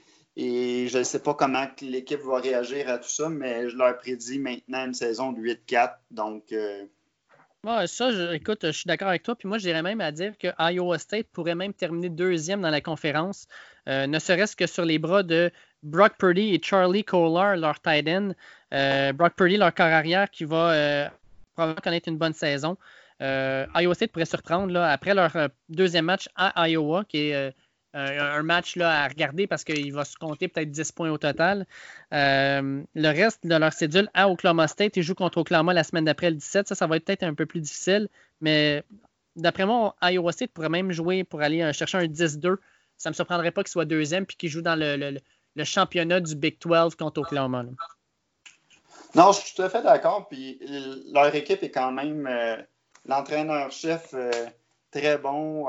puis Brock Purdue je l'adore comme corps arrière. Il est présentement ceux qui regardent les mock drafts euh, pour 2021 dans la NFL. Brock Purdue euh, est souvent classé en première ronde. J'ai hâte de voir s'il va être première ou deuxième ronde, mais très bon corps arrière. Puis là, il nous reste un dernier sujet à aborder. L'analyste Chris Sims, qui est un ancien carrière de la NFL, son père a joué dans la NFL, il s'appelle Phil Sims, que vous connaissez peut-être parce que c'est un commentateur des matchs à CBS. Donc, Chris Sims, qui est quand même respecté, lance la semaine dernière une liste avec ses 40 meilleurs corps arrière aux États-Unis dans la NFL. Euh, à la position 40, on retrouve Tua Tagovailoa et quelques places devant, on, voit Jarrett Stidham qui va être le corps arrière partant des Patriots de la Nouvelle-Angleterre. Et là, euh, il se fait questionner pendant une entrevue à savoir si tu as mis Jared Stidham, c'est parce que tu considères qu'il est meilleur que toi, puis il dit Oui, Jared Stidham est meilleur que toi et Toigavaloa. Toi, c'est une création de l'Université d'Alabama. Et là, il y a beaucoup de monde qui se sont euh, insurgés euh, dans les médias sociaux, il s'est fait insulter. Mais euh, je voulais t'en parler parce que je pense que on n'a peut-être pas la même opinion là-dessus. Fait que, vas-y donc, qu'est-ce que tu en penses de ces déclarations-là? Je suis en accord avec ce que Chris Sims a dit. Je fais juste regarder quels carrières sont sortis de l'Université d'Alabama dans les dernières années. Puis on s'entend, ils ont gagné plusieurs championnats. Ils, ont, participé au, aux playoffs, aux éliminatoires euh, à de nombreuses reprises. Mais 2016-2017, c'est Jalen Hurts. Il vient d'être euh, sélectionné en deuxième ronde euh, par les Eagles. Avant ça, il y avait Blake Barnett qui a transféré. Il y a eu Cooper Bateman, il y a eu Jake Cocker, il y a eu Blake Sims, A.J. McCarron et Greg McElroy en 2009-2010. Fait que là, je viens de nommer dans, la dernière décennie les carrières d'Alabama. Et à moins que je me trompe, il n'y a rien d'extraordinaire qui est sorti de là dans la NFL. Donc, je pense que l'opinion de Chris Sims là-dessus est basée un peu sur l'historique. Et tant si longtemps qu'il n'y a pas un carrière qui va faire mentir cette tendance-là, je suis d'accord avec lui. On s'entend, Alabama, il arrive sur le terrain, il y a des choix de première ronde à toutes les positions. Toutes les positions, que ce soit en défensive ou en offensive. Donc, tu as, un supporting cast quand tu es un carrière qui est quand même euh, de très haut niveau, ce qui n'est pas le cas pour de nombreux autres corps arrière. Écoute, moi, je vais dans, un autre sens, en fait, parce que quand tu nommes euh, les gars là, euh, Greg McElroy et Jay McCarron, c'est des gars qui ont gagné des championnats nationaux avec Alabama. C'est des gars qui étaient entourés de gros gars de la ligne offensive, des bons euh, joueurs autour de lui, de, d'eux, en fait. la différence, c'est que ces carrières-là, c'est ce qu'on appelle communément des game managers. Donc, c'est des gars où on leur demande de faire le lancer sûr, euh, de ne pas tourner, de ne pas donner le ballon à l'adversaire et, donner une chance justement aux joueurs autour d'eux de, faire quelque chose d'intéressant avec le ballon. Toi, j'appelle ça un game breaker. C'est un gars qui crée des occasions. C'est quelqu'un qui, euh, oui, avait des bons joueurs autour de lui, mais leur donnait une chance à eux aussi de faire des beaux jeux parce que ses passes étaient toujours parfaites. Euh, l'offensive d'Alabama a complètement changé depuis que Tua est là. Euh, en fait, on peut littéralement dire que Nick Saban cherchait un carrière comme ça depuis presque dix ans. Et il rêvait de ça depuis qu'il a affronté un certain gars à Texas AM, un gars qui a gagné le Iceman d'ailleurs. Je ne sais, pas, sais pas si tu sais de qui je parle. Ah oui, mais semble son nom, c'est pas Johnny Menzel? Ah, Johnny Football. Johnny Football, il a battu Alabama quand Alabama semblait imbattable certains disaient ce corps arrière-là, là, il donne des cauchemars à Nick Saban. Ben, je pense que Tua, c'était le Johnny Football de euh, Nick Saban. C'était un corps arrière qui était capable de faire des choses extraordinaires. Puis moi, je sais pas pourquoi, mais j'ai l'impression que Tua va connaître une bonne, une, bonne, une bonne carrière dans la NFL parce que c'est un gars qui est respecté de ses coéquipiers. C'est un gars qui a une bonne tête de ses épaules, une belle éthique de travail. Euh, puis il va faire mentir beaucoup de personnes. Euh, mais moi, j'ai l'impression qu'il va avoir une belle carrière. Non, ben, honnêtement, j'y souhaite parce que de tout ce que j'ai entendu sur lui, en tant que coéquipier, c'est super positif. Sa blessure à la hanche, qui était dévastatrice, euh, qui a eu lieu la saison dernière, euh, il a gardé une attitude, là, selon toute vraisemblance, là, hors de l'ordinaire. donc, c'est vraiment quelqu'un que je pense que tout le monde lui souhaite le succès. C'est juste, j'ai hâte de voir. Je sais que dans la NFL, la force du bras est souvent surestimé. Là. Sinon, il y a certains carrières qui auraient de meilleures euh, statistiques que ça. Là. Mais j'ai un, peu, un peu de doute sur la force de son bras. Et en plus, il joue à Miami où, ils n'ont pas nécessairement la meilleure ligne offensive là, en ce moment. Hmm. Donc, c'est ça qui, qui, qui, vient me faire dire que ça se peut qu'il y ait un peu plus de difficultés. Donc, ben, en fait, tu vois, moi, je pense que jouer à Miami, ça va être un avantage pour lui parce qu'il euh, joue derrière un certain Ryan Fitzpatrick euh, un gars qui euh, a de l'expérience, un gars qui vient de Harvard, qui est ultra brillant. Euh, puis je pense qu'au départ, ils vont laisser Fitzpatrick commencer. Ils vont donner le temps à toi de non seulement être sûr que la blessure est complètement guérie, mais en plus que ben, ils comprennent bien les systèmes. On va le rentrer de façon graduelle. on va lui donner du temps. Puis je pense que ça, ça va être un avantage par rapport, mettons, à Joe Burrow qu'on va lancer au loup dès la première semaine. Avec euh, lui non plus n'aura pas une grosse ligne offensive là, à Cincinnati. Euh, il y aura peut-être AJ Green puis euh, Joe Mixon en arrière, mais je pense que Joe Burrow, lui, va se ramasser les, deux pieds en l'air assez rapidement.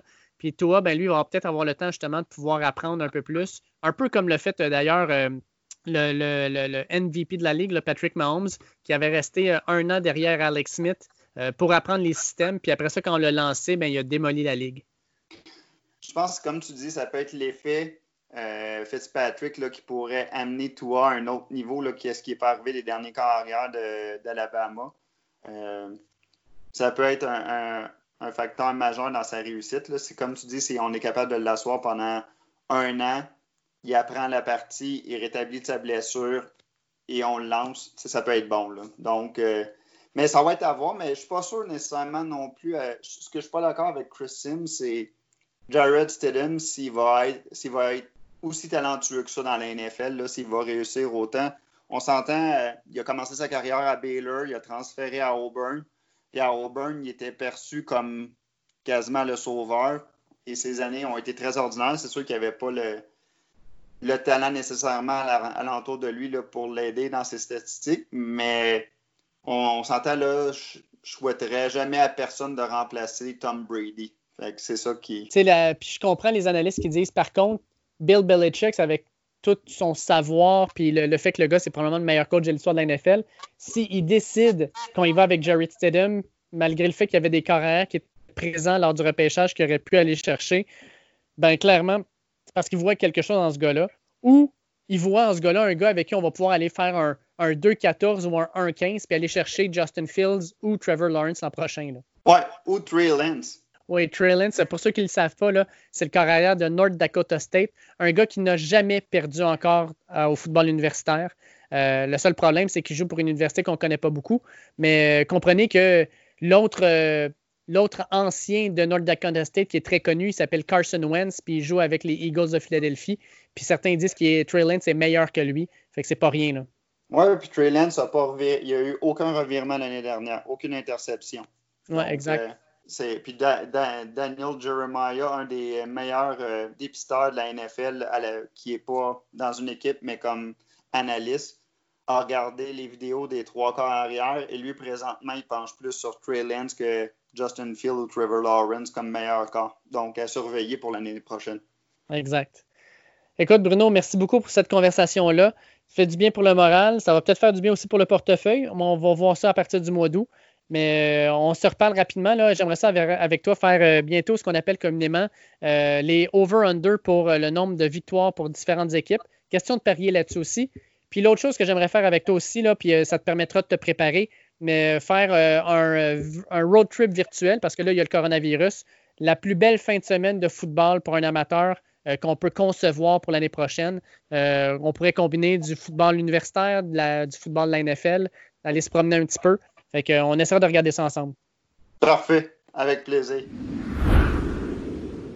Ça a été un honneur de pouvoir parler à Catherine Savard ainsi qu'à Marie-Sophie Hervé. On leur souhaite euh, un bon euh, retour à l'entraînement et espérons-le, des compétitions à l'automne et surtout une qualification olympique pour Tokyo 2021. Euh, on va suivre un peu leur cheminement au cours des prochaines semaines, prochains mois. De plus, un gros merci encore une fois à Bruno pour la discussion qu'on a eue ensemble. et puis sur ce, je vous souhaite de passer une bonne semaine. On se reparle la semaine prochaine. Et encore une fois, bonne Saint-Jean-Baptiste à tous.